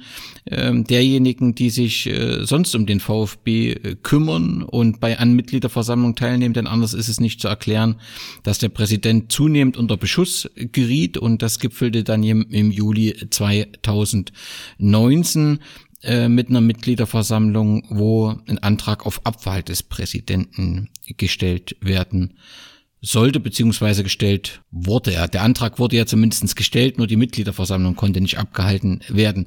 Und da spielt offensichtlich die Beteiligung, was du vor uns gesagt hast, die Beteiligung an dem Unternehmen Quadrex eine große Rolle. Wenn ich das richtig verstanden habe, äh, war er dort zum Beispiel ähm, bei Heidenheim und Union Berlin mitbeteiligt und hätte letztendlich, wären die Vereine erfolgreich gewesen, hätte er partizipiert. Und das sorgte natürlich bei VfB-Fans ja für berechtigte Kritik, richtig? Ja, also einerseits, wie gesagt, hatte man diese streitbare Person, ähm, die äh, Wolfgang Dietrich, die mit ja, mit Beleidigungen auch mal oder mit, mit Lügen auch mal aufgetreten ist in der Öffentlichkeit. Ähm, auf der anderen Seite hat man sein Engagement für die Quatrex Sports AG. Äh, es ist ein ganz komplizierter Firmenkomplex äh, mit ja, ganz verschiedenen Rechtsformen äh, ja, und Fonds, die aufgelegt wurden in Luxemburg. Äh, ja, ganz grundsätzlich investiert diese Firma, die Wolfgang Dietrich gehört als Geschäftsführer oder gehörte als Geschäftsführer, ähm, in ja, Fußballvereine wie Heidenheim oder Union Berlin, Kaiserslautern, ähm, die eben irgendwo auf Geld angewiesen sind und erhofft sich dadurch, dass bei einem äh, ja, sportlichen Aufstieg, beziehungsweise bei einer einfach, wenn der Verein wächst und äh, ja, äh, einfach an den Einnahmen, an den Gewinnen mit partizipiert, vor allen Dingen dann, wenn derjenige in eine höhere Liga aufsteigt und dadurch durch die Fernseheinnahmen deutlich mehr Geld zu erwarten ist, äh, zusätzlich zu einer Rendite, die sie für dieses Darlehen, was sie an die Vereine geben, ähm, zwischen sechs bis acht Prozent, was sie da verlangt haben, ähm, kam natürlich dran diese äh, Beteiligung an den Fernseheinnahmen dazu. Das war immer schon in der Diskussion, das war immer schon in der Kritik zu Recht. Äh, Wolfgang Dietrich hat es dann immer wieder abgewiesen äh, und hat äh, auch nie so richtig auf diese Kritik äh, hat nie richtig Stellung dazu bezogen. Er hat sich immer wieder darauf berufen, die DFL hat das alles geprüft und das ist alles sauber, es gibt keinen Interessenskonflikt. Ähm, aber ja, das, der ist einfach da und das hat dann letztendlich gegipfelt in der äh, Relegation 2019. 2018, äh, ähm, wo der VfB völlig verdient äh, in der Relegation gelandet ist äh, und dann zufälligerweise gegen Union Berlin antreten musste, die eben in Verbindung standen mit der Quatrix Sports AG. Da wurde reflexartig kurz vorher noch irgendwelche Anteile letztendlich von Wolfgang Dietrich abgegeben an seinen Sohn. Das macht es aber nicht besser. Ähm, also da muss mir keiner erzählen, dass er da nicht finanziell davon profitiert, wenn Union Berlin eben aufsteigt.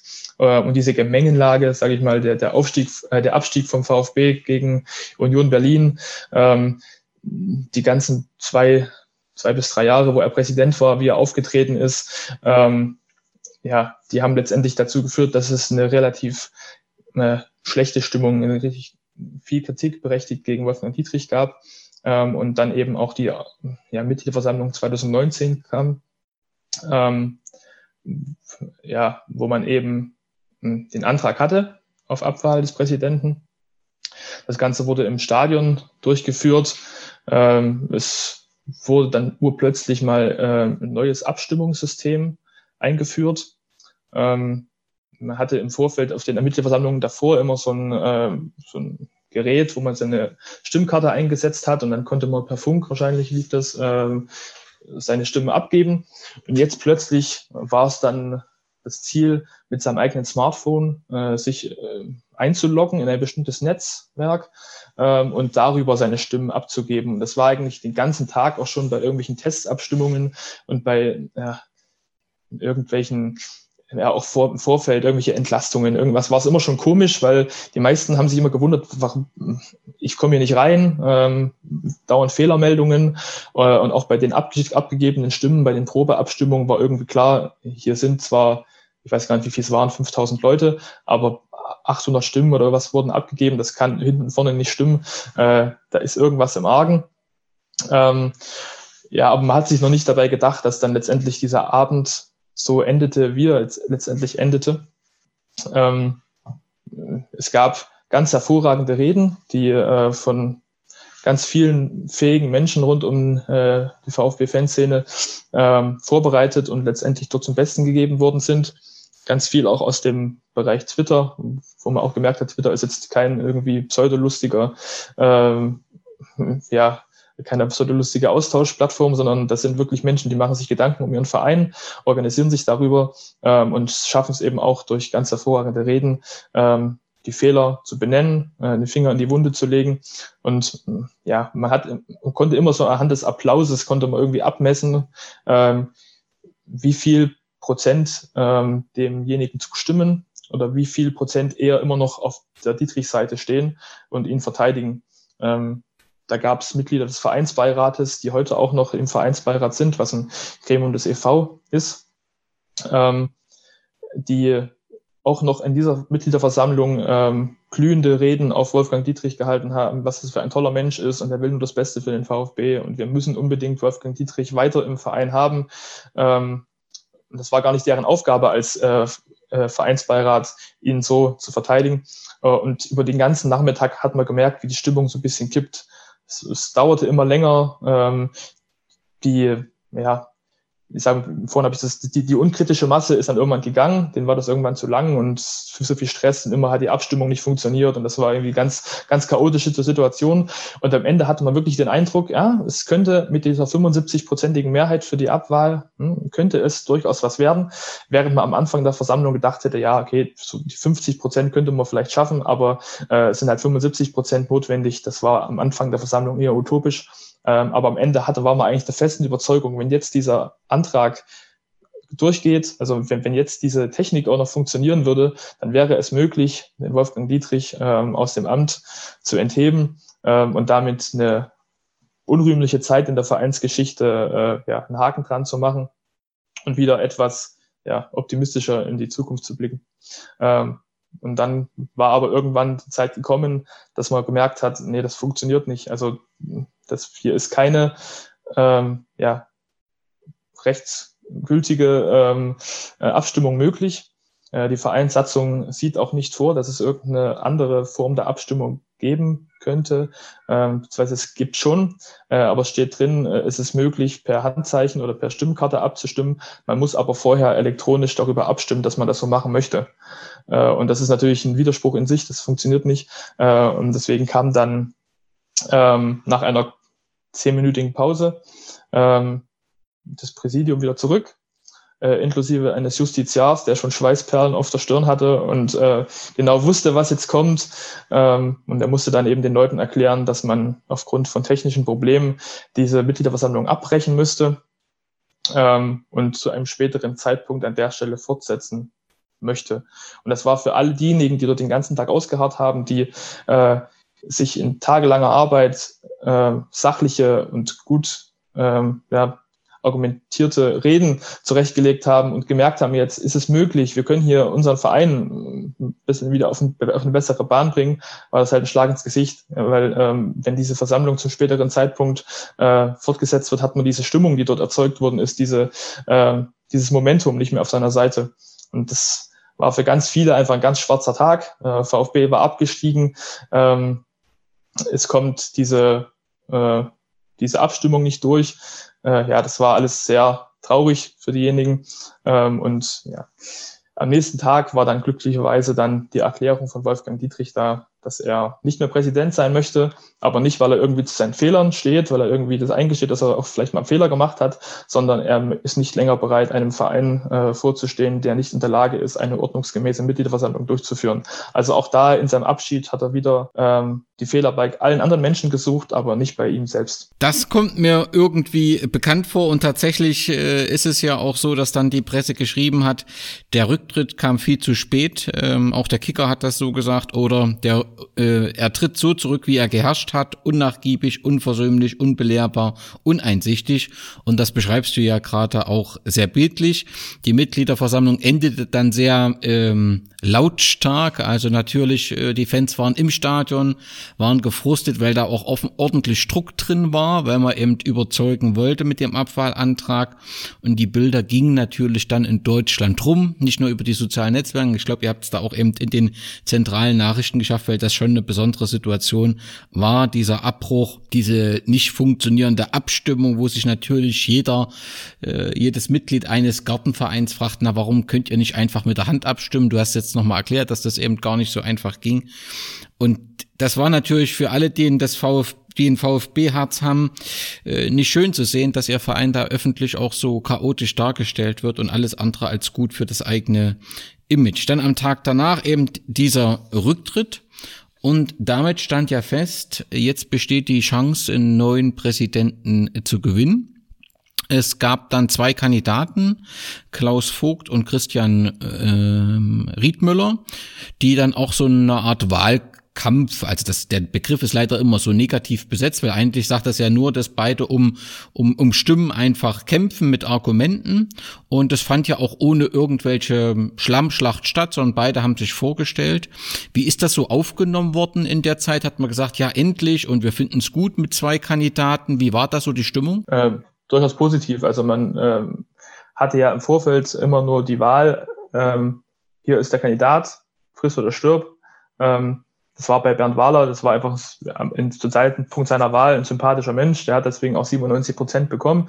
Ähm, Bei Wolfgang Dietrich war eben nicht gewollt und hat trotzdem irgendwie geschafft, seine 57 Prozent zu kriegen. Und jetzt hat er mal plötzlich auch wahrscheinlich in verschiedenen Führungspositionen beim VfB gecheckt, okay, jetzt brauchen wir aber wirklich mal jemanden, der dieses, dieses vergiftete Klima in dem Verein ähm, wieder ein bisschen ja, zum Besseren bewegen kann.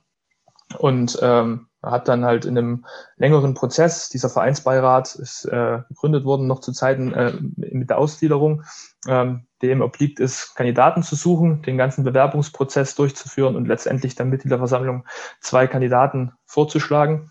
Ähm, und die Kandidaten, die letztendlich dann ähm, das im Rennen waren, waren zwei wirklich ja, sympathische Leute, äh, beides Unternehmer. Der eine im Bereich Facility Management, der andere Geschäftsführer von einer großen Buchhandelskette.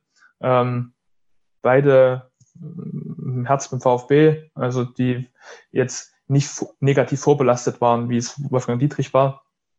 Ähm, und ja, die im Rahmen dieses sogenannten Wahlkampfs, weil im Prinzip war es kein Wahlkampf, beide haben einfach für sich geworben, ähm, ohne den anderen irgendwie in schlechte Licht zu rücken. War also sehr ungewohnt ähm, für einen Verein, wo es eigentlich immer Schlammschlacht gibt und immer haut drauf. Aber ähm, ja, das war also eine sehr angenehme Zeit. Äh, es gab verschiedene Veranstaltungen äh, mit den beiden Kandidaten. Und letztendlich war es auch erstmals äh, so, dass ähm, eine, ein Bündnis von Podcastern. Es gibt vier große Fan-Podcasts beim VfB ähm, in Kooperation mit uns als, äh, als Fanprojekt dann ähm, auch die Gelegenheit bekommen haben, eine Veranstaltung zu organisieren mit beiden Präsidentschaftskandidaten, wo alle Menschen, unabhängig, ob sie jetzt Fanclub-Mitglied oder Ultraszene angehören, ähm, einfach hingehen konnten, ihre Fragen stellen könnten die Präsidenten zum Anfassen, ähm, mal auch mal in der Pause Gespräche mit den Präsidentschaftskandidaten zu führen, äh, war also ein sehr angenehmes Klima und das wäre, glaube ich, unter äh, ja im Vorfeld auch nicht möglich gewesen, dass man Präsidentschaftskandidaten ohne Einfluss zu nehmen, welche Fragen gestellt werden dürfen, äh, in welchem Format das passiert, äh, wurde uns komplett freie Hand gelassen. Das war also eine sehr ja, eine sehr gute Zeit, einfach diese beiden Kandidaten kennenzulernen ähm, und zu erfahren, wie sie jetzt äh, diesen Verein wieder zusammenführen möchten. Kannst du dich noch erinnern, was damals so die Kernpunkte oder wenn ich es jetzt Wahlversprechen nenne, ist es vielleicht ein bisschen übertrieben, aber was so die Schwerpunkte von Klaus Vogt waren, was er sich vorgestellt hat als Präsident oder was er gesagt hat, das will er angehen? Ja, also es gibt, ähm, ja, kann man ein paar Punkte rausnehmen. Ähm, das eine war dieses Thema des Investors. Man hatte mit der Ausgliederung 11,75 Prozent ähm, an die Daimler AG verkauft. Ähm, und laut der Ausgliederung hatte man jetzt noch bis zu, äh, also ich glaube insgesamt waren es knapp 25, 25 Prozent, ähm, die man ja, verkaufen könnte. Ähm, war eben immer schon das Ziel, jetzt einen zweiten Investor zu finden. Das ist Wolfgang Dietrich nie gelungen. Ähm, wahrscheinlich, weil auch einfach Daimler zu mächtig war mit seinem Anteil da drin. Ähm, und Klaus Vogt hatte einfach die Idee, ähm, wenn es nicht gelingt, irgendeinen regionalen Partner zu finden, dem, der auch mehrheitsfähig ist, ähm, und jetzt kein Scheich oder irgendein großer Investor, den keiner, keiner sehen möchte, ähm, ranzukommen, eben eine Mittelstandsbeteiligung ähm, da zu installieren. Ich bin nicht, wie gesagt, kein äh, ja, BWLer. Ähm, ich habe es mir so erklärt, dass es, wie gesagt, möglich ist, dass verschiedene mittelständische Unternehmen, die jetzt nicht in der Lage wären, finanziell ähm, auf der Augenhöhe mit Daimler äh, einen Anteil sich zu erwerben, äh, einfach sich zusammenschließen können, ähm, alles in einen Topf werfen können ähm, und gemeinsam einen Anteil äh, von x Prozent äh, zu kaufen. Und das, damit ist Klaus Vogt angetreten, sowas äh, zu organisieren. Ähm, weil er eben auch ein gutes Netzwerk hat. Ähm, darüber hinaus wollte er den ähm, Dialog mit den Fans ähm, forcieren. Er wollte das Thema des, Frauenfußballs beim äh, VfB äh, voranbringen. Ähm, ja, und das sind alles Themen, die auf ja, offene Ohren gestoßen sind, wo die Leute Lust drauf hatten, dass äh, ja, das, das klingt vernünftig, das wollen wir gerne unterstützen. Ähm, und ja, jetzt sind wir ein paar Monate später in einer besonderen Situation der Pandemie. Ähm, und so viel umgesetzt davon wurde jetzt nicht unbedingt. Das hat aber auch verschiedene Gründe. Da kommen wir sofort nochmal auf dieses Thema. Äh, erstmal, er ist gewählt worden.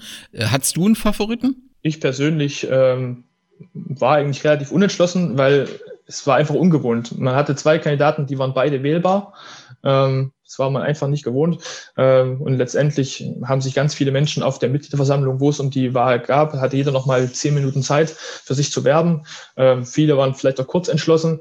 Ähm, ich persönlich muss sagen, dass wir eher, ein, also ich persönlich eher einen Draht zu Klaus Vogt hatte, äh, was auch ein bisschen daran liegt, dass er neben seinem Engagement ähm, als Unternehmer äh, einen Verein gegründet hat, äh, den FC Playfair, der sich die offizielle äh, offiziellen Beinamen äh, Verein für Integrität und Nachhaltigkeit im Profifußball gegeben hat. Und äh, in diesem in dieser Rolle hatte er schon in den ja, Jahren davor, sage ich mal, äh, immer wieder auch die Öffentlichkeit gesucht, ähm, hat auch mit uns gemeinsam als, äh, als VfB-Fanprojekt gemeinsame Veranstaltungen mitorganisiert, äh, wo es eben genau um diese Themen geht, wie man den Profifußball eben ja, verändern kann.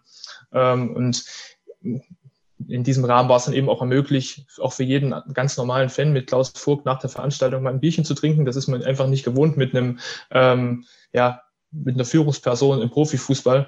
Ähm, und das hat schon irgendwie gezeigt, dass Klaus Vogt nicht so richtig äh, in den heutigen Profifußball passt, äh, war einfach ein sympathischer Typ und ähm, deswegen hat er letztendlich, glaube ich, auch äh, mit einer Zweidrittelmehrheit ähm, gegen seinen Konkurrenten Christian Riedmüller gewonnen, äh, wenngleich jetzt Riedmüller nicht verloren hat, sondern der war auch ein sympathischer Kandidat, ist auch jetzt in der aktuellen Diskussion, wo Klaus Vogt unterirdisch angegangen wird, äh, auch immer wieder dem Klaus Vogt zur Seite gesprungen und äh, das sagt schon viel aus, wenn der unterlegene äh, Kandidat weiterhin auch ähm, den Sieger der äh, Wahl da unterstützt.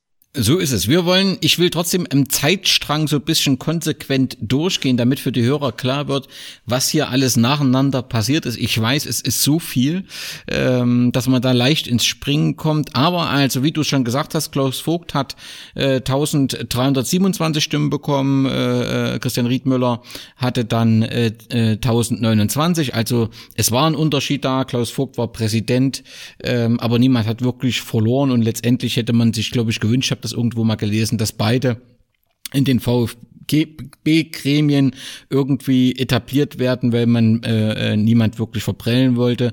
Es war wohl letztendlich auch in, in, in Facebook-Kommentar, der Christian Riedmüller dann nochmal vorgeworfen wird, der so ein bisschen ein paar Stimmen gekostet hat, aber egal wie. Ähm, ihr hattet ein, ein Präsident und eigentlich hatte man das Gefühl, jetzt ist alles gut. Ähm, jetzt hat der Verein einen Präsidenten, der in Ruhe arbeitet. Man hörte gar nichts mehr, so zumindest als Außenstehender. Das mag dem einzelnen VfB-Fan anders gegangen sein, aber als Außenstehender war klar, Klaus Vogt ist Präsident und man hörte keinen Skandal mehr, keine laute Mitgliederversammlung. Das lag auch daran, dass keine stattgefunden hat, aber es war alles entspannt.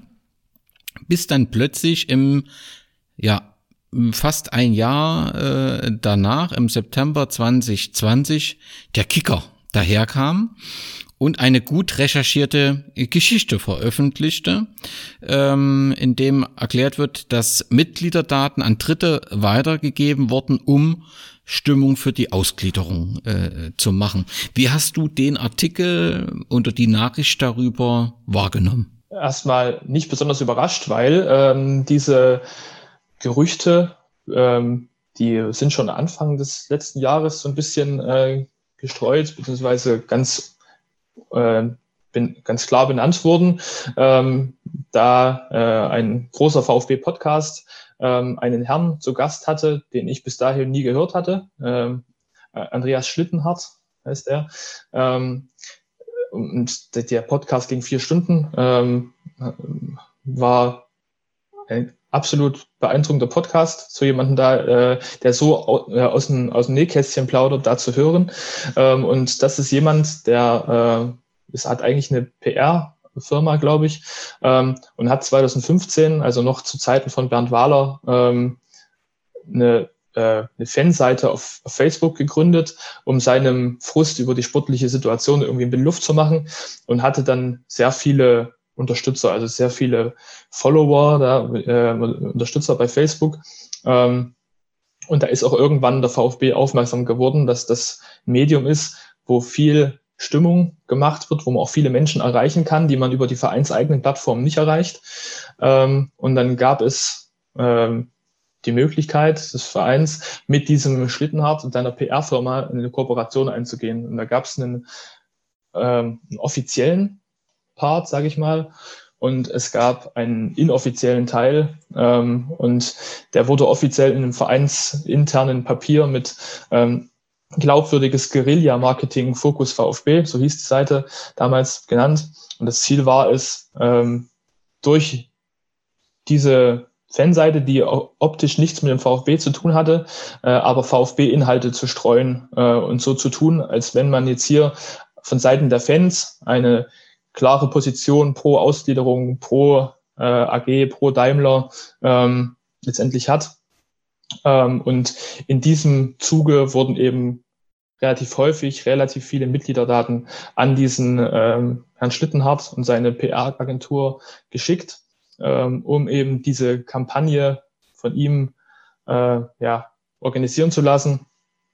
Ähm, und ja, eben diese Stimmung für die Ausgliederung äh, zu kanalisieren und eben die Mehrheit dafür zu beschaffen. Die Facebook-Seite hieß Fokus oder heißt Fokus VfB. Die wird seit einiger Zeit ganz offensichtlich aus offensichtlichen Gründen nicht mehr gepflegt. Ich glaube 30.000 äh, Follower äh, hat die Seite. Welche Rolle spielte die vorher im VfB-Universum? Also wurde das schon gelesen, was dort kritisches stand? War das anerkannt? Also ich bin jetzt nicht mehr der äh, äh, intensivste Facebook-Nutzer, ähm, aber ja, 30.000 sprechen da schon irgendwo auch für sich. Ähm, und äh, ja, ich habe das nie so richtig wahrgenommen, aber es gibt wahrscheinlich eine große Masse an, an Facebook-Nutzern im Umfeld des VfB, die ähm, ja sehr oft auf dieser Seite unterwegs waren und äh, ja dem äh, der das da geschrieben hat, eben an den Lippen hingen und äh, ja, das für Münze genommen hat, was da geschrieben wird. Und wenn jetzt sogar so eine äh, Eindruck, so eine große Fanseite sich ausspricht für diese, für diesen Weg, dann muss es ja was richtig, dann muss es ja richtig sein, dann muss es ja gut sein. Ich glaube, so auf diesem Weg waren dann viele Fans unterwegs. Ähm, ja, und das wurde eben erst jetzt im vergangenen Jahr so richtig durch diesen Podcast und durch die Recherchen des Kickers so richtig deutlich, was für eine Rolle diese Seite gespielt hat, äh, bis hin zur Ausgliederung. Ich glaube, die wird heute auch wieder gepflegt, diese Seite von diesem Schlittenhardt. Ähm, natürlich mit einem schlechten Ruf mittlerweile durch diese äh, Funktion, die die damals eingenommen hat. Aber ja, ähm, letztendlich war es eben nötig für den Verein, für diese Kampagne, für diese Facebook-Werbung, die da betrieben werden musste und auch für ein paar andere Teile der Kampagne Mitgliederdaten im großen Stil äh, an diesen Herrn zu schicken. Ähm, am Anfang waren es vielleicht nur E-Mail-Adressen, später dann aber auch noch deutlich mehr äh, Kunden, Kundennummern, Klarnamen, Adressen, Handynummern, Festnetznummern, äh, das volle Programm. Äh, und ich glaube, ich kann es nicht genau zitieren, aber ich glaube, der Schlittenhardt konnte äh, sagen, man hätte jedes einzelne Mitglied filetieren können, ähm, wo er wohnt, wie alt er ist, was er an seiner Freizeit gern macht. Äh, alles, was eben wichtig ist, um zielgruppengerecht äh, Werbung zu streuen äh, und ein Meinungsbild eben zu erzeugen. Nun könnte man ja sagen, okay, die, die Recherche lässt sich sofort durch aufklären. Vielleicht ist das nur ein Missverständnis. Doch das war äh, nicht so. Also es konnte kein deutliches Kontra seitens des Vereins geben. Also hat man gesagt, okay, wir beauftragen jetzt eine externe äh, äh Firma Essicon, die das äh, betreuen soll. Welche Rolle spielt diese Firma? Also die ist jetzt im Prinzip von ähm, dem Vorstand des äh, VfB beauftragt worden, tatsächlich alles zu prüfen. Da stelle ich mir, bin ich wahrscheinlich etwas naiv und vielleicht ist mein Verein einfach zu klein. Aber eigentlich muss doch so ein Vorgang auch nachvollziehbar sein oder ist, hat das einfach auch was damit zu tun, dass man sagt, man will jetzt jemand Unabhängigen, der das prüft um dann eben auch ein unabhängiges Ergebnis erreicht zu haben? Also es gibt, äh, ich, kannte die Firma Esicon vorher auch nicht. Äh, ich glaube, im Nachhinein hat sie schon mal irgendwie beim DFB irgendwelche ähm, Rolle gespielt. Ähm, aber ähm, ja, der Name war mir erstmal neu, als ich den gehört habe. Und ich fand es aber auch komplett richtig, das, äh, diesen Auftrag zur Überprüfung dieser, dieser Vorgänge an eine völlig unbefangene Firma abzugeben, an eine völlig unbefangene Kanzlei abzugeben. es gibt beim VfB historisch bedingt immer schon eine Anwaltskanzlei, ähm, die jetzt bei den Fans nicht unbedingt besten Ruf genießt, äh, wo ganz viele juristische Fragen vom Verein immer geklärt worden sind. Das ist ähm, auch der Anwalt von Dietmar Hopp nebenher. Ähm, kann man, kann man glaube ich, sagen. Ja, es, ähm, ist, die Anwaltskanzlei ist bekannt, überregional bekannt. Ja. Genau. Ähm, und da waren eigentlich alle Fans, die an der Aufklärung interessiert waren, eigentlich schon dankbar, dass es nicht derjenige aufklären durfte, sondern äh, was einfach sinnvoll, das an jemanden zu geben, äh, der jetzt noch nicht in diesen Machtzirkeln beim VfB so richtig äh, irgendwie eine Rolle gespielt hat. Ähm, und diese Firma Esicon hatte dann eben diese Aufgabe jetzt bei zum VfB zu gehen und mit den handelnden Personen von damals und heute Gespräche zu führen, zu recherchieren. Und da hat man eigentlich in den letzten Monaten immer wieder mal gehört, dass es nicht so richtig vorangeht. Die Leute können sich plötzlich an nichts mehr erinnern. Es, es gibt nichts mehr so richtig, was, was auf Papier steht. Ähm, es läuft alles ein bisschen schleppend. Ähm, ja, und man wusste nicht so richtig, also man konnte sich als kritischer Fan, der jetzt schon seit Jahren das mitbekommt, was bei, mit dem Verein so abläuft, konnte man sich schon ein bisschen denken, was da läuft. Aber ähm, so richtig öffentlich äh, war jetzt halt erstmal noch nichts bekannt, warum das jetzt so lange dauert. Ähm, bis, äh, ja, ein bisschen, man kann vielleicht parallel zu nennen, gab es dann irgendwann mal ähm, eine Situation, dass ein Pressebericht rauskam, ähm, ich glaube zuerst von der Bildzeitung, äh, dass es irgendwie kriselt äh, in der Führungsetage beim VfB, was sich keiner so richtig erklären konnte, weil, was ja vorhin auch gesagt, wir waren in der Situation, es gibt auf der einen Seite den EV, auf der anderen Seite die AG und beide waren an der Spitze äh, besetzt von zwei Menschen, die absolute Sympathieträger waren. Auf der einen Seite Klaus Vogt, der der Präsident ist, der rückblickend in den letzten Jahren wahrscheinlich die größten Zustimmungswerte aller Präsidenten hatte. Äh, und auf der anderen Seite Thomas Hitzelsberger als äh, Vorstandsvorsitzender der AG, der mit seinem Engagement in den letzten Jahren zu Recht äh, sich einen sehr guten Ruf erarbeitet hat, äh, mit dem Bundesverdienstkreuz ausgezeichnet worden ist, äh, öffentlich jetzt äh, Ende des vergangenen Jahres gegen äh, Karl-Heinz Rummenigge auch mal äh, ja aufgetreten ist, wo man als VfB-Fan wirklich auch mal stolz sein konnte. Und mein Verein ist jetzt kein Ja-Sager, der einfach dem Kalle blind folgt, sondern der traut sich auch mal was und will auch Veränderungen anregen. Und ähm, deswegen war es einfach eine Situation, da war man so stolz auf seinen Verein, dass es jetzt so eine positive Entwicklung nimmt. Und es gab immer wieder auch welche, denen das ein bisschen komisch vorkam. Ist, äh, ist es nicht normal, unser Verein, ist es noch unser VfB?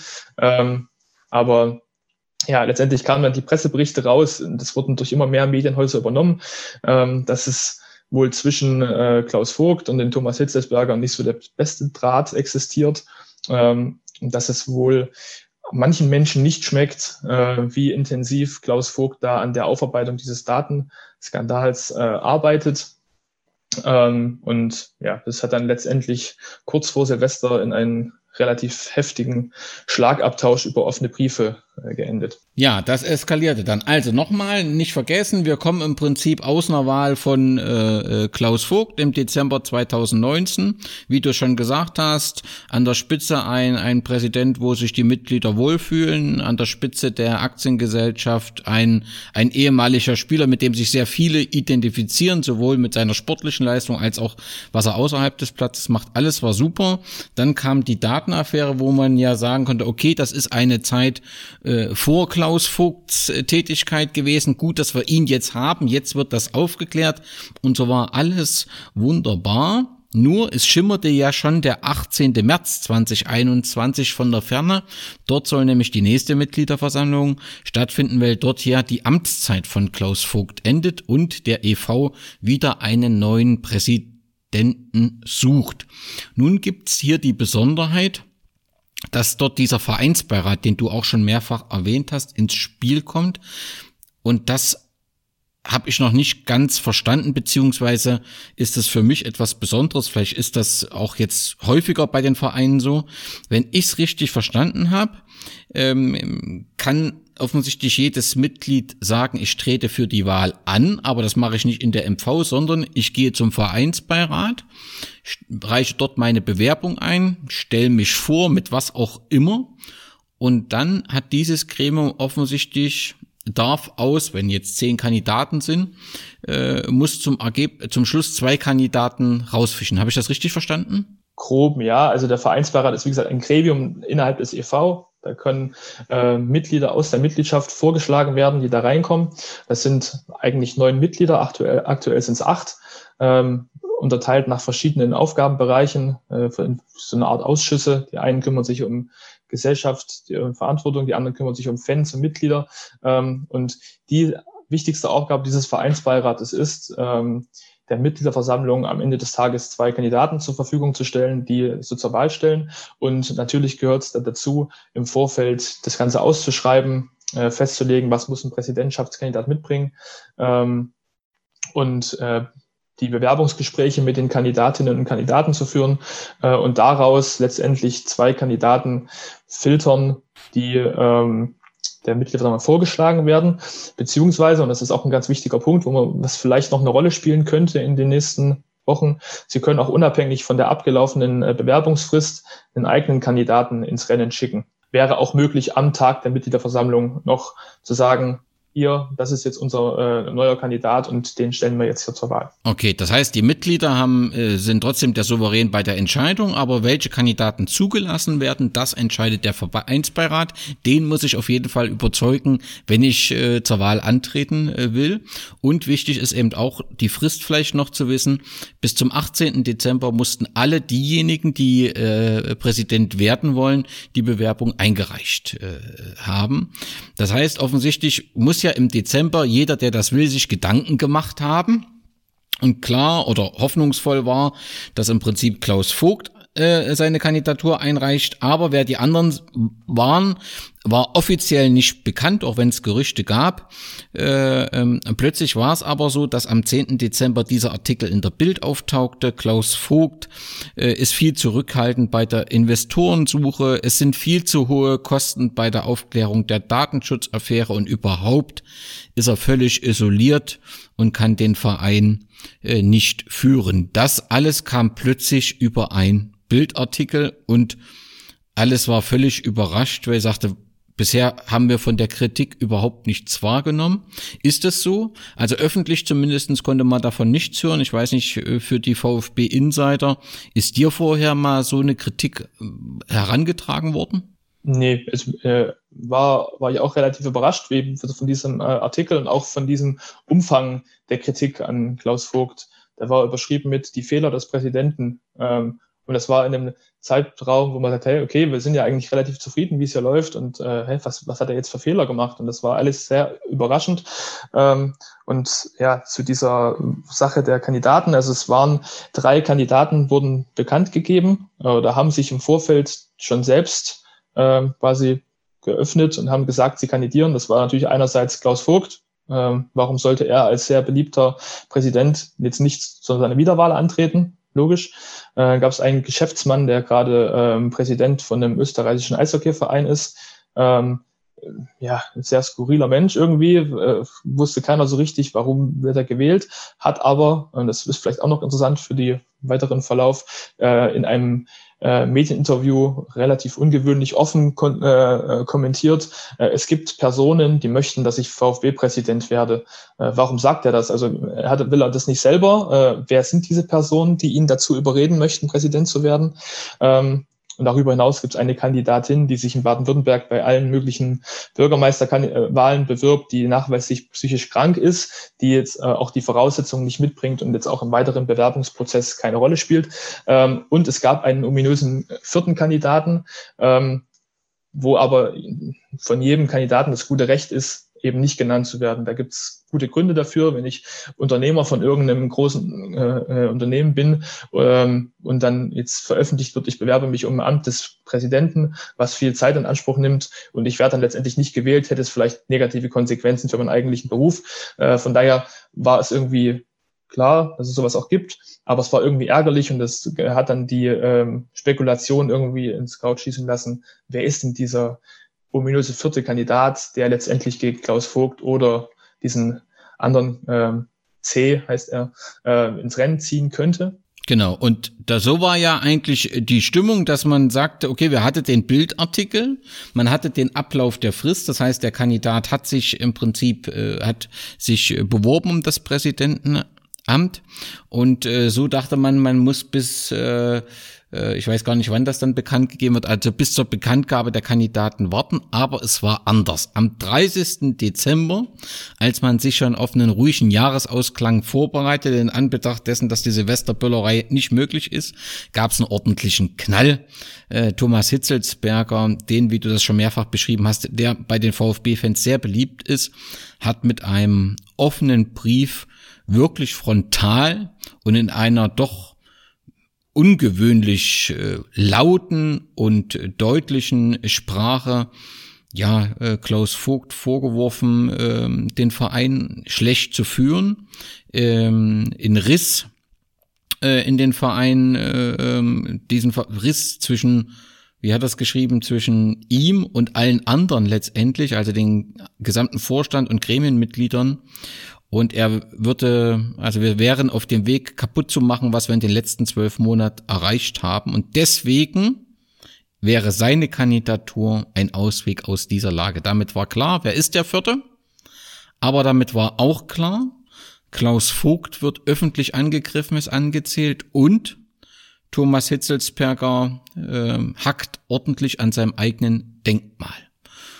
Und wie stellt sich nun die emotionale Situation für einen VfB-Fan dar? Das war eine, äh, eine einzige Katastrophe. Also wurde mal so ein ähm, rosa-roten Himmel geholt, dass alles so gut läuft beim VfB, es läuft sportlich, es läuft vereinspolitisch, alles cool. Äh, und dann kommt diese Nachricht, vier Seiten auf Hochglanz, ähm, sehr professionell gestaltet. Ähm, das aber schon, wo der erste ja, Naserümpfen war das erste Mal da, als er darin geschrieben hat, dass es jetzt äh, kurzfristig ähm, durch die Medien veröffentlicht wurde, dass er der Kandidat ist. Deswegen muss er jetzt an die Öffentlichkeit und das Ganze innerhalb von zwei Stunden Hochglanz mit äh, äh, ja, einer Agentur offensichtlich äh, geschrieben und gestaltet.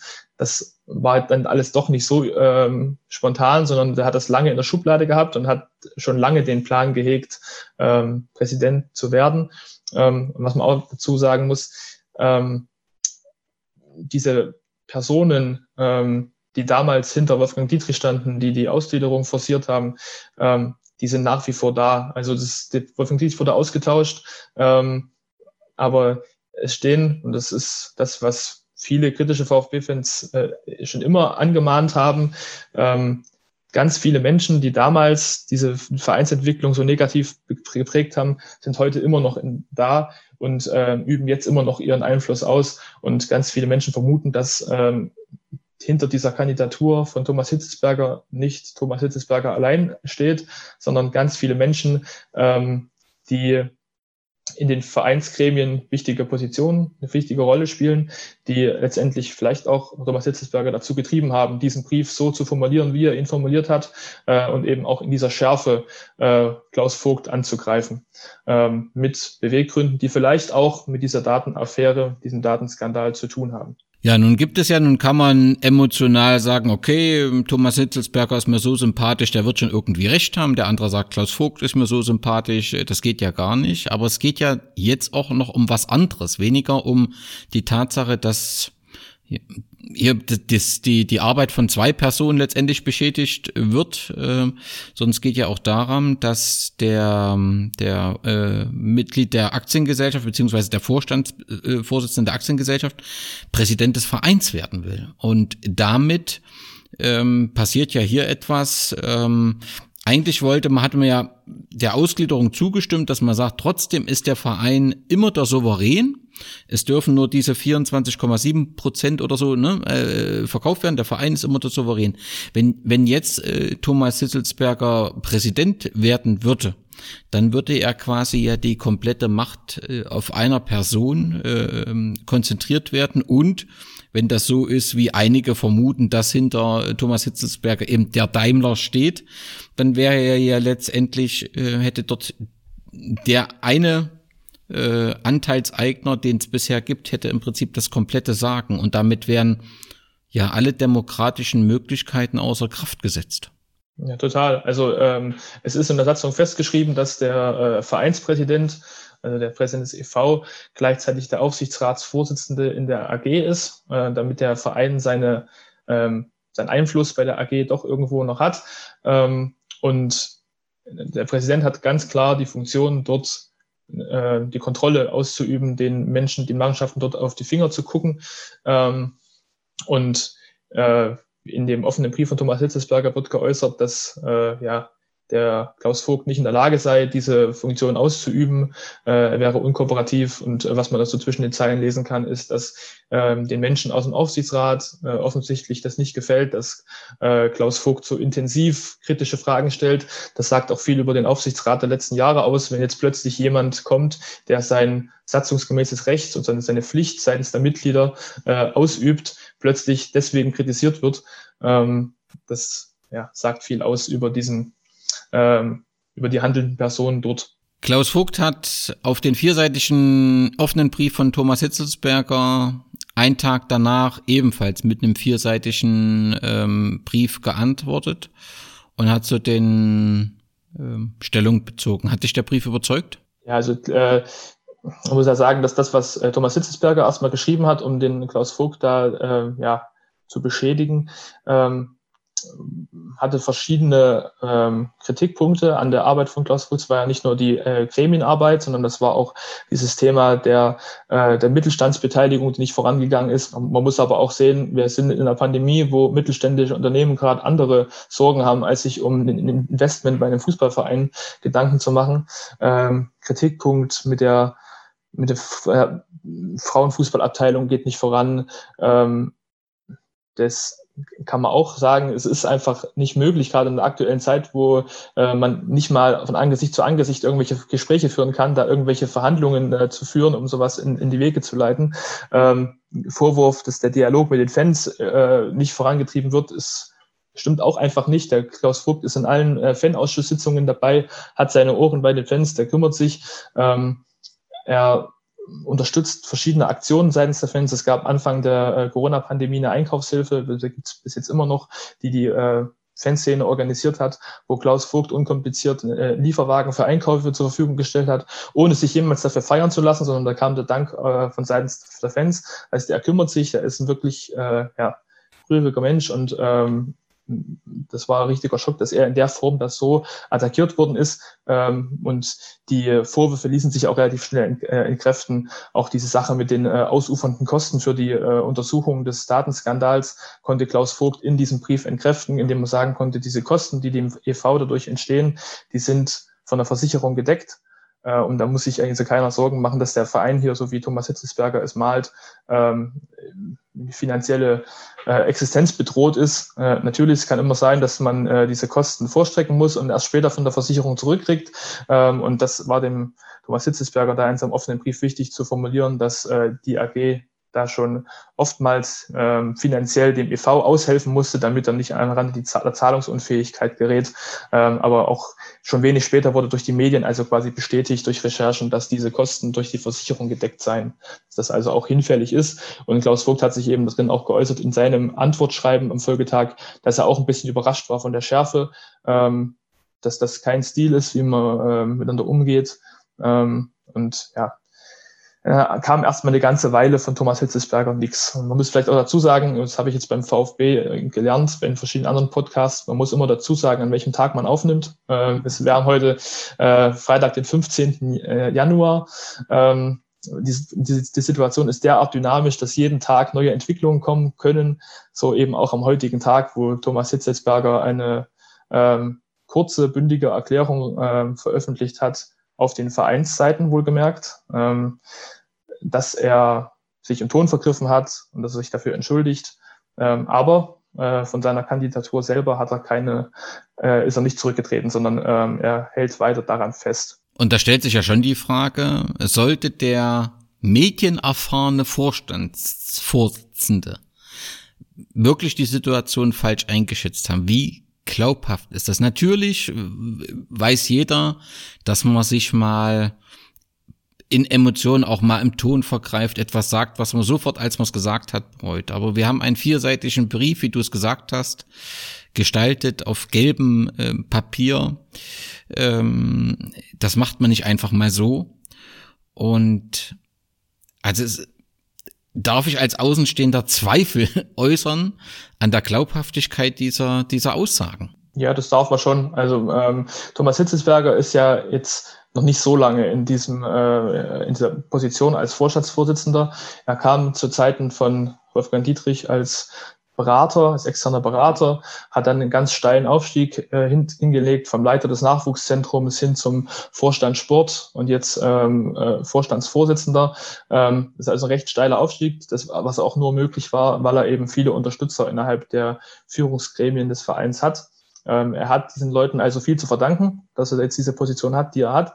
Und das glaube ich oder glauben auch andere Menschen, ähm, sich damit zu erklären, dass er eben in den letzten Wochen und Monaten auch im Zuge dieser Ermittlungen von ESECON äh, von Menschen, die das nicht wollen, dass diese äh, intensive äh, Aufarbeitung da stattfindet, einfach ein bisschen getrieben worden ist und sagt, dass du musst was unternehmen. Ähm, wir müssen irgendwie verhindern, dass dieser Klaus Vogt äh, da durchkommt damit.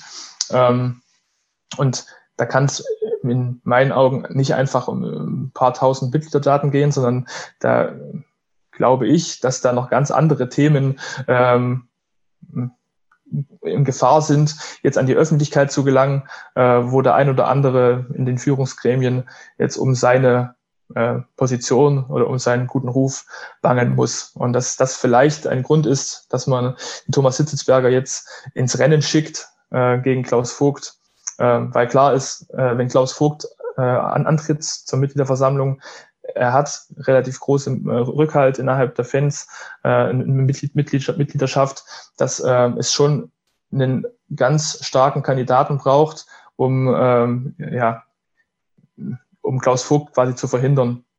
Und da ist man wieder ähm, im selben Weg, wie man es schon bei der Ausgliederung hatte. Man spielt den großen Trumpf des sportlichen Erfolgs. Ähm, damals mit diesem Claim Ja zum Erfolg.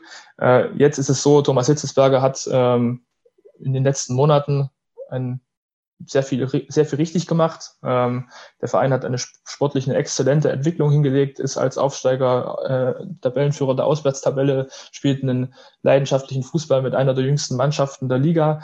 Ähm, und in den letzten Wochen war auch immer wieder die Diskussion, dass der ähm, Manager, der Sportdirektor Sven Mislint hat, ähm, nur dann bereit ist, seinen Vertrag zu verlängern, wenn äh, diese Zusammenarbeit mit Thomas Hitzelsberger langfristig sichergestellt ist.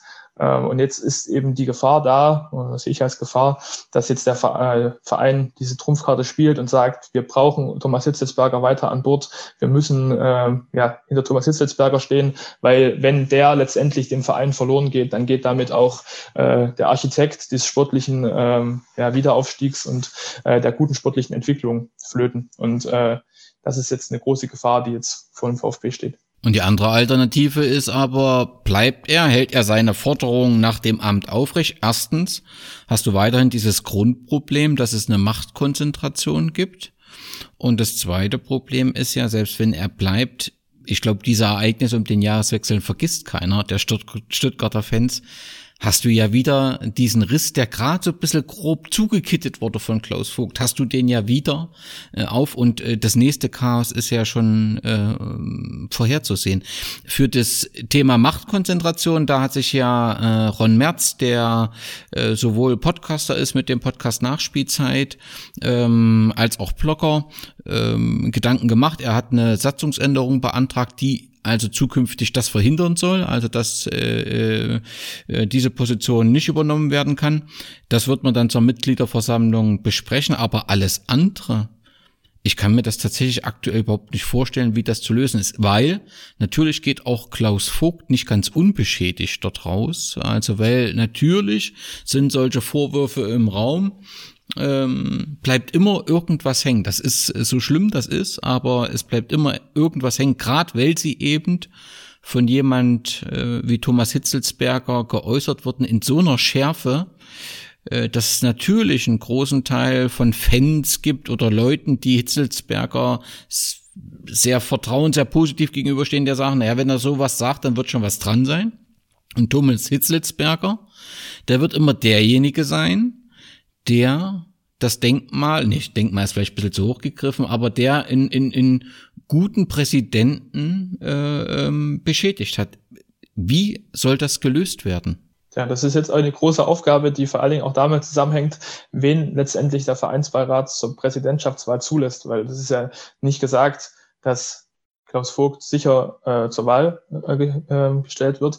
Es ist auch nicht gesagt, dass Thomas Hitzelsberger zur Wahl gestellt wird. Ähm, es wurde heute wohl bestätigt, dass diese Kandidatur erstmal mit dem ähm, Vereinsrecht konform ist. Ähm, ähm, ich habe da auch keine Hoffnung, dass die DFL sich meldet und sagt, das wollen wir nicht, weil das ist immerhin auch die DFL, die die RB Leipzig bis in die Bundesliga gebracht hat und ohne da irgendwelche Einwände zu haben. Äh, von daher glaube ich, dass es über diesen Weg auch jetzt nicht möglich sein wird, äh, diese Ämterhäufung und diese, diesen Interessenskonflikt zwischen AG und e.V. Äh, zu vermeiden. Deswegen ist die einzige Hoffnung der Vereinsbeirat, der durch seine Auswahl der Kandidaten, die letztendlich dann am 18. März äh, zur Verfügung stehen, äh, ja, Einfluss nehmen kann auf die äh, Zukunft des Vereins. Und das ist eine ganz verfahrene Situation. Also ähm, kann sich der Vereinsbeirat erlauben, so einen, so einen beliebten Präsidenten nicht wieder aufzustellen.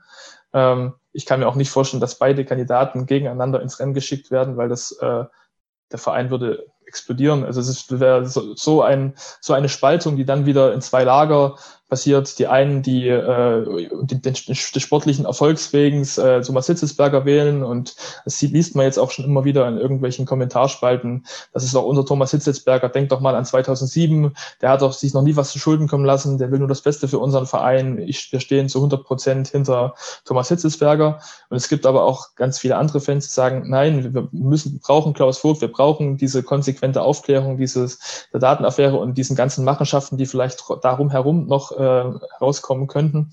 Und äh, ja, wird es auch sehr wichtig sein, dass diese ESICON äh, möglichst bald dieses äh, irgendeine Form von Abschlussbericht fertigstellt, der dann auch in irgendeiner Form öffentlich werden muss, weil ich als Mitglied möchte nicht am 18. Äh, irgendeine Wahl treffen, wenn ich nicht genau weiß, was hier äh, ermittelt wurde, äh, was hier abgelaufen ist, ähm, ja, was ich dann letztendlich wählen soll. Plus da liegt ja natürlich auch eine relativ große Last auf diesem äh, Vereinsbeirat, weil ähm, ja, dort zu sagen, also entweder Hitzelsberger oder Vogt oder beide, sie sind nicht zugelassen, das muss ich ja irgendwie auch gut begründen können.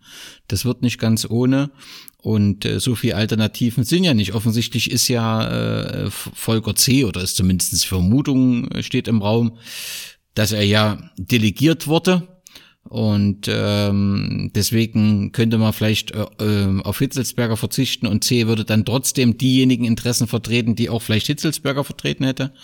Aber wenn der Vereinsbeirat sowohl Hitzelsberger als auch Vogt äh, nicht zulässt, eskaliert das ja letztendlich auch. Also das ist ja auch kaum vorstellbar, ähm, dass, wie heißt äh, Frau Müller und Herr C. die beiden Kandidaten sind, dann würde ja das VfB-Universum auch explodieren, oder? Also äh, ich, ich, ich sehe keine, also ich wüsste überhaupt nicht, wie ich mir vorstellen kann, dass das gut ausgeht. Ja, es ist schwierig. Also es war, ähm, gab jetzt Spekulationen, dass Thomas Hitzelsberger in der Schärfe auch äh, in, die Öffentlichkeit gegangen ist, um vielleicht Klaus Vogt dazu zu bringen, äh, von selbst seine Kandidatur, Kandidatur zurückzuziehen.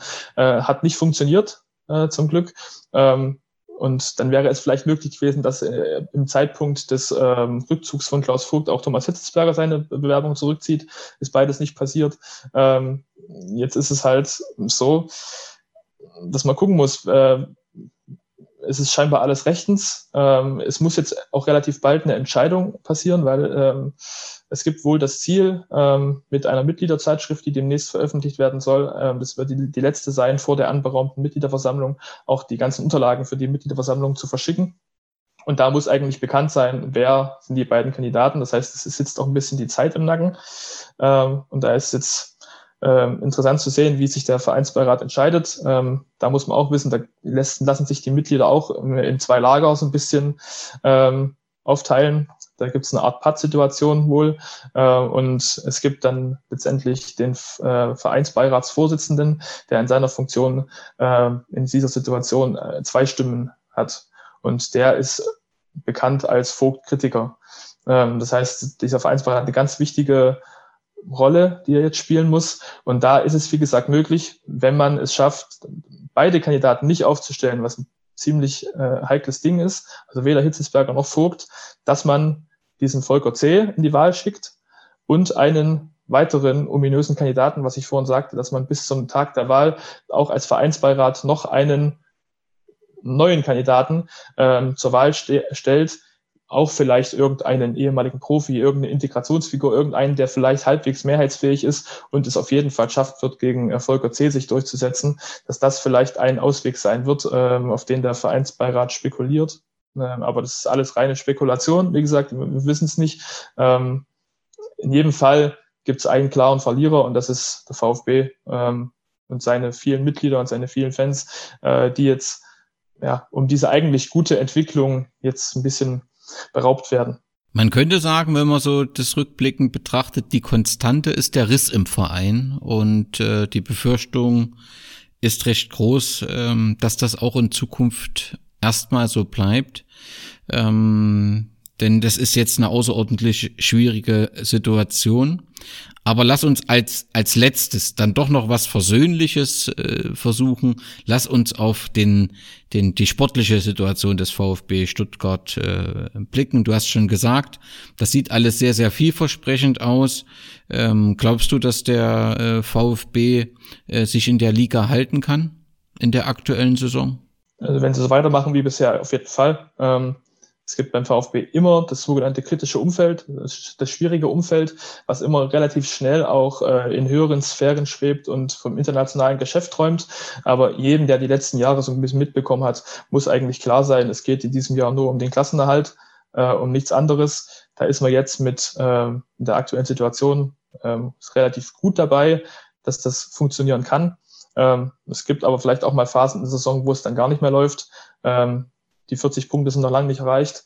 Äh, man kann sich nicht darauf ausruhen, auf dem, was man jetzt erreicht hat, aber es sieht schon mal sehr vielversprechend aus. Ähm, das wird der erfrischendste, aufregendste Fußball, den der VfB in den letzten Jahren gespielt hat. Ähm, und vor allen Dingen ähm, hat man, wie gesagt, zwei Architekten des sportlichen Erfolgs mit Hitzelsberger und Misslintat und dem Trainer äh, Matarazzo, ähm, wo man wirklich den Eindruck hat, die können sehr gut miteinander. Ähm, und da entwickelt sich was. Ähm, Sven Mislintat hat auch frühere große Talente, den, ähm, den Aubameyang und den, den Dembele entdeckt beispielsweise. Das ist auch jetzt, was man beim VfB die Handschrift ein bisschen erkennt, mit jungen französischen Spielern, ähm, die französischsprachigen Spielern, die dort die Liga ordentlich aufmischen. Ähm, die kein Mensch vorher kannte, die aus irgendwelchen äh, französischen Zweitligateams oder aus anderen niederen Ligen geholt worden sind, die aber jetzt in der Konstellation komplett äh, eskalieren und äh, ja, letztendlich in Dortmund 5 zu 1 gewinnen. Ähm, und auch sonst einfach einen Fußball spielen, den man wirklich mal anschauen kann. Das war in Stuttgart nicht immer der Fall. Ja, und ich glaube, das ähm, sind dann eben die positiven Seiten der aktuellen Situation. Eine, eine sehr junge Mannschaft, äh, die Hoffnung macht, ähm, dass ähm, dieser Traditionsverein ähm, ja äh, gute Ergebnisse erzielt und vielleicht dann eben auch in den kommenden Jahren sich kontinuierlich nach oben entwickeln kann. Voraussetzung ist natürlich, dass dort ein Verein dahinter steht, der funktioniert. Und das hoffe ich, dass es dem Verein gelingt, aus den Boulevardspalten so langsam wieder rauszukommen und nur noch auf den Sportseiten zu lesen ist. Das wünsche ich dir auf jeden Fall als VfB. Äh, Fan. Wir werden das weiter beobachten. Äh, vielleicht werden wir auch Gelegenheit haben, wieder mal drüber zu sprechen. Sicherlich nicht so schnell, weil meistens, wenn wir dann etwas sprechen, dann muss etwas Besonderes passiert sein. Aber vielleicht ist das ja auch mal ein besonderer sportlicher Erfolg. Andreas, dir vielen Dank, dass du dich vorgestellt hast, dass du deinen Verein äh, vorgestellt hast und äh, dass du uns erklärt hast, was dort gerade so los ist. Und wir werden das auf jeden Fall intensiv weiter verfolgen. Vielen Dank und Glück auf. Vielen Dank auch. Glück auf.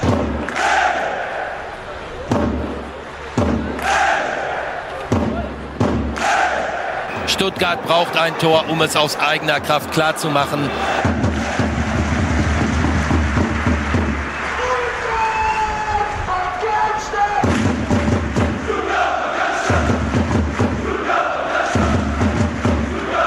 Das äh, Tor, das wichtige Tor zum Ausgleich durch Hitzelsberger, der immer wichtiger wird in der Fußball-Bundesliga.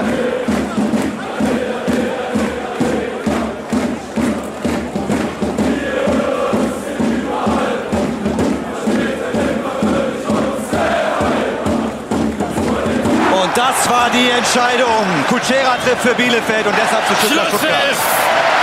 Schlusspfiff in Stuttgart. Der VfB VfB Stuttgart hat es geschafft. Der VfB Stuttgart ist deutscher Meister. Armin Fee legt seine Meisterprüfung mit Bravour ab.